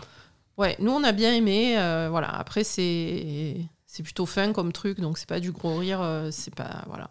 Ouais, c'est fin, mais j'aime bien, j'aime bien le ton Ah, justement bien, ouais, euh, fin, fin et caricatural et qui va vraiment à fond dans, dans- dans le Mm. concept. euh, Ouais, complètement. C'est c'est cool. Voilà, c'est sur Netflix. Sur Netflix. Et ça s'appelle La femme qui habitait en face de la fille à la fenêtre. Notez bien. Voilà, merci Aza. Et merci à tous ceux qui nous ont écoutés. Merci à ceux qui nous ont suivis en direct. hein. Je vous rappelle que ceux qui souhaitent nous soutenir euh, sur, euh, sur Patreon, patreon.com slash labelgamer, ont la possibilité de suivre ces épisodes lors de l'enregistrement en direct euh, le, le dimanche, oui. avant Et la sortie officielle le lundi.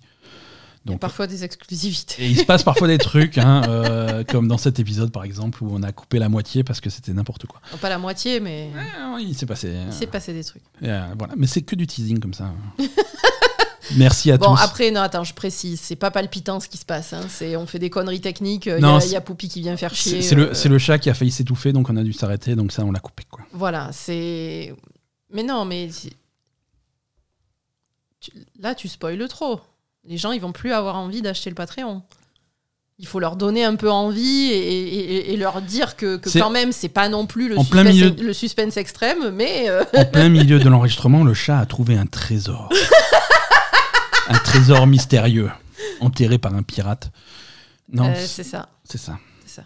À la semaine prochaine tout le monde. Salut.